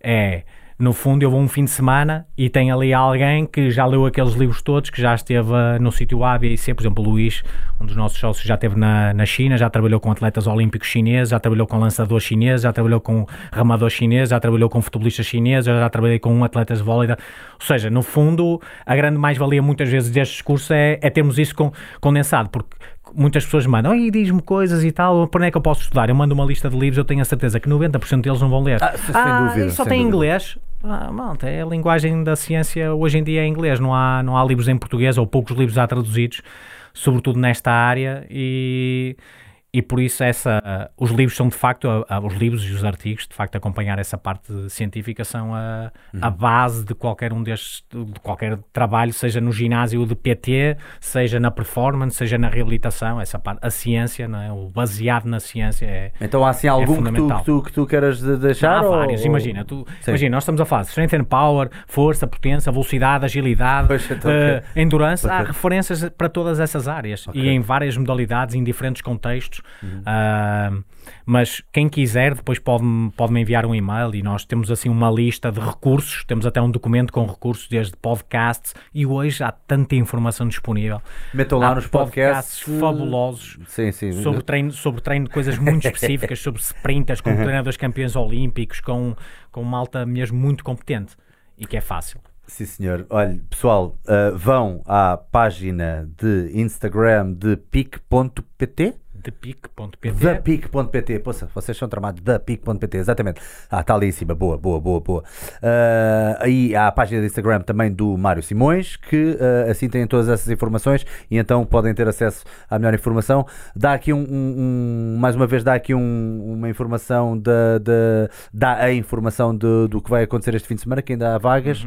Lembra-me lá então. ainda há vagas, dia 1, 2 e 3, no ginásio Mr. Big, e é a nossa formação de Strength and Power, ou força e potência, para, o- para, sobretudo mais virada para a parte da performance, mas é algo, de facto, são três dias com muita parte teórica, com muita componente prática, temos sempre a parte da avaliação teórica e prática, temos a parte da programação teórica e prática, e no fundo vão perceber como é que nós, nós o, o PIC, o The PIC tem um sistema de treino.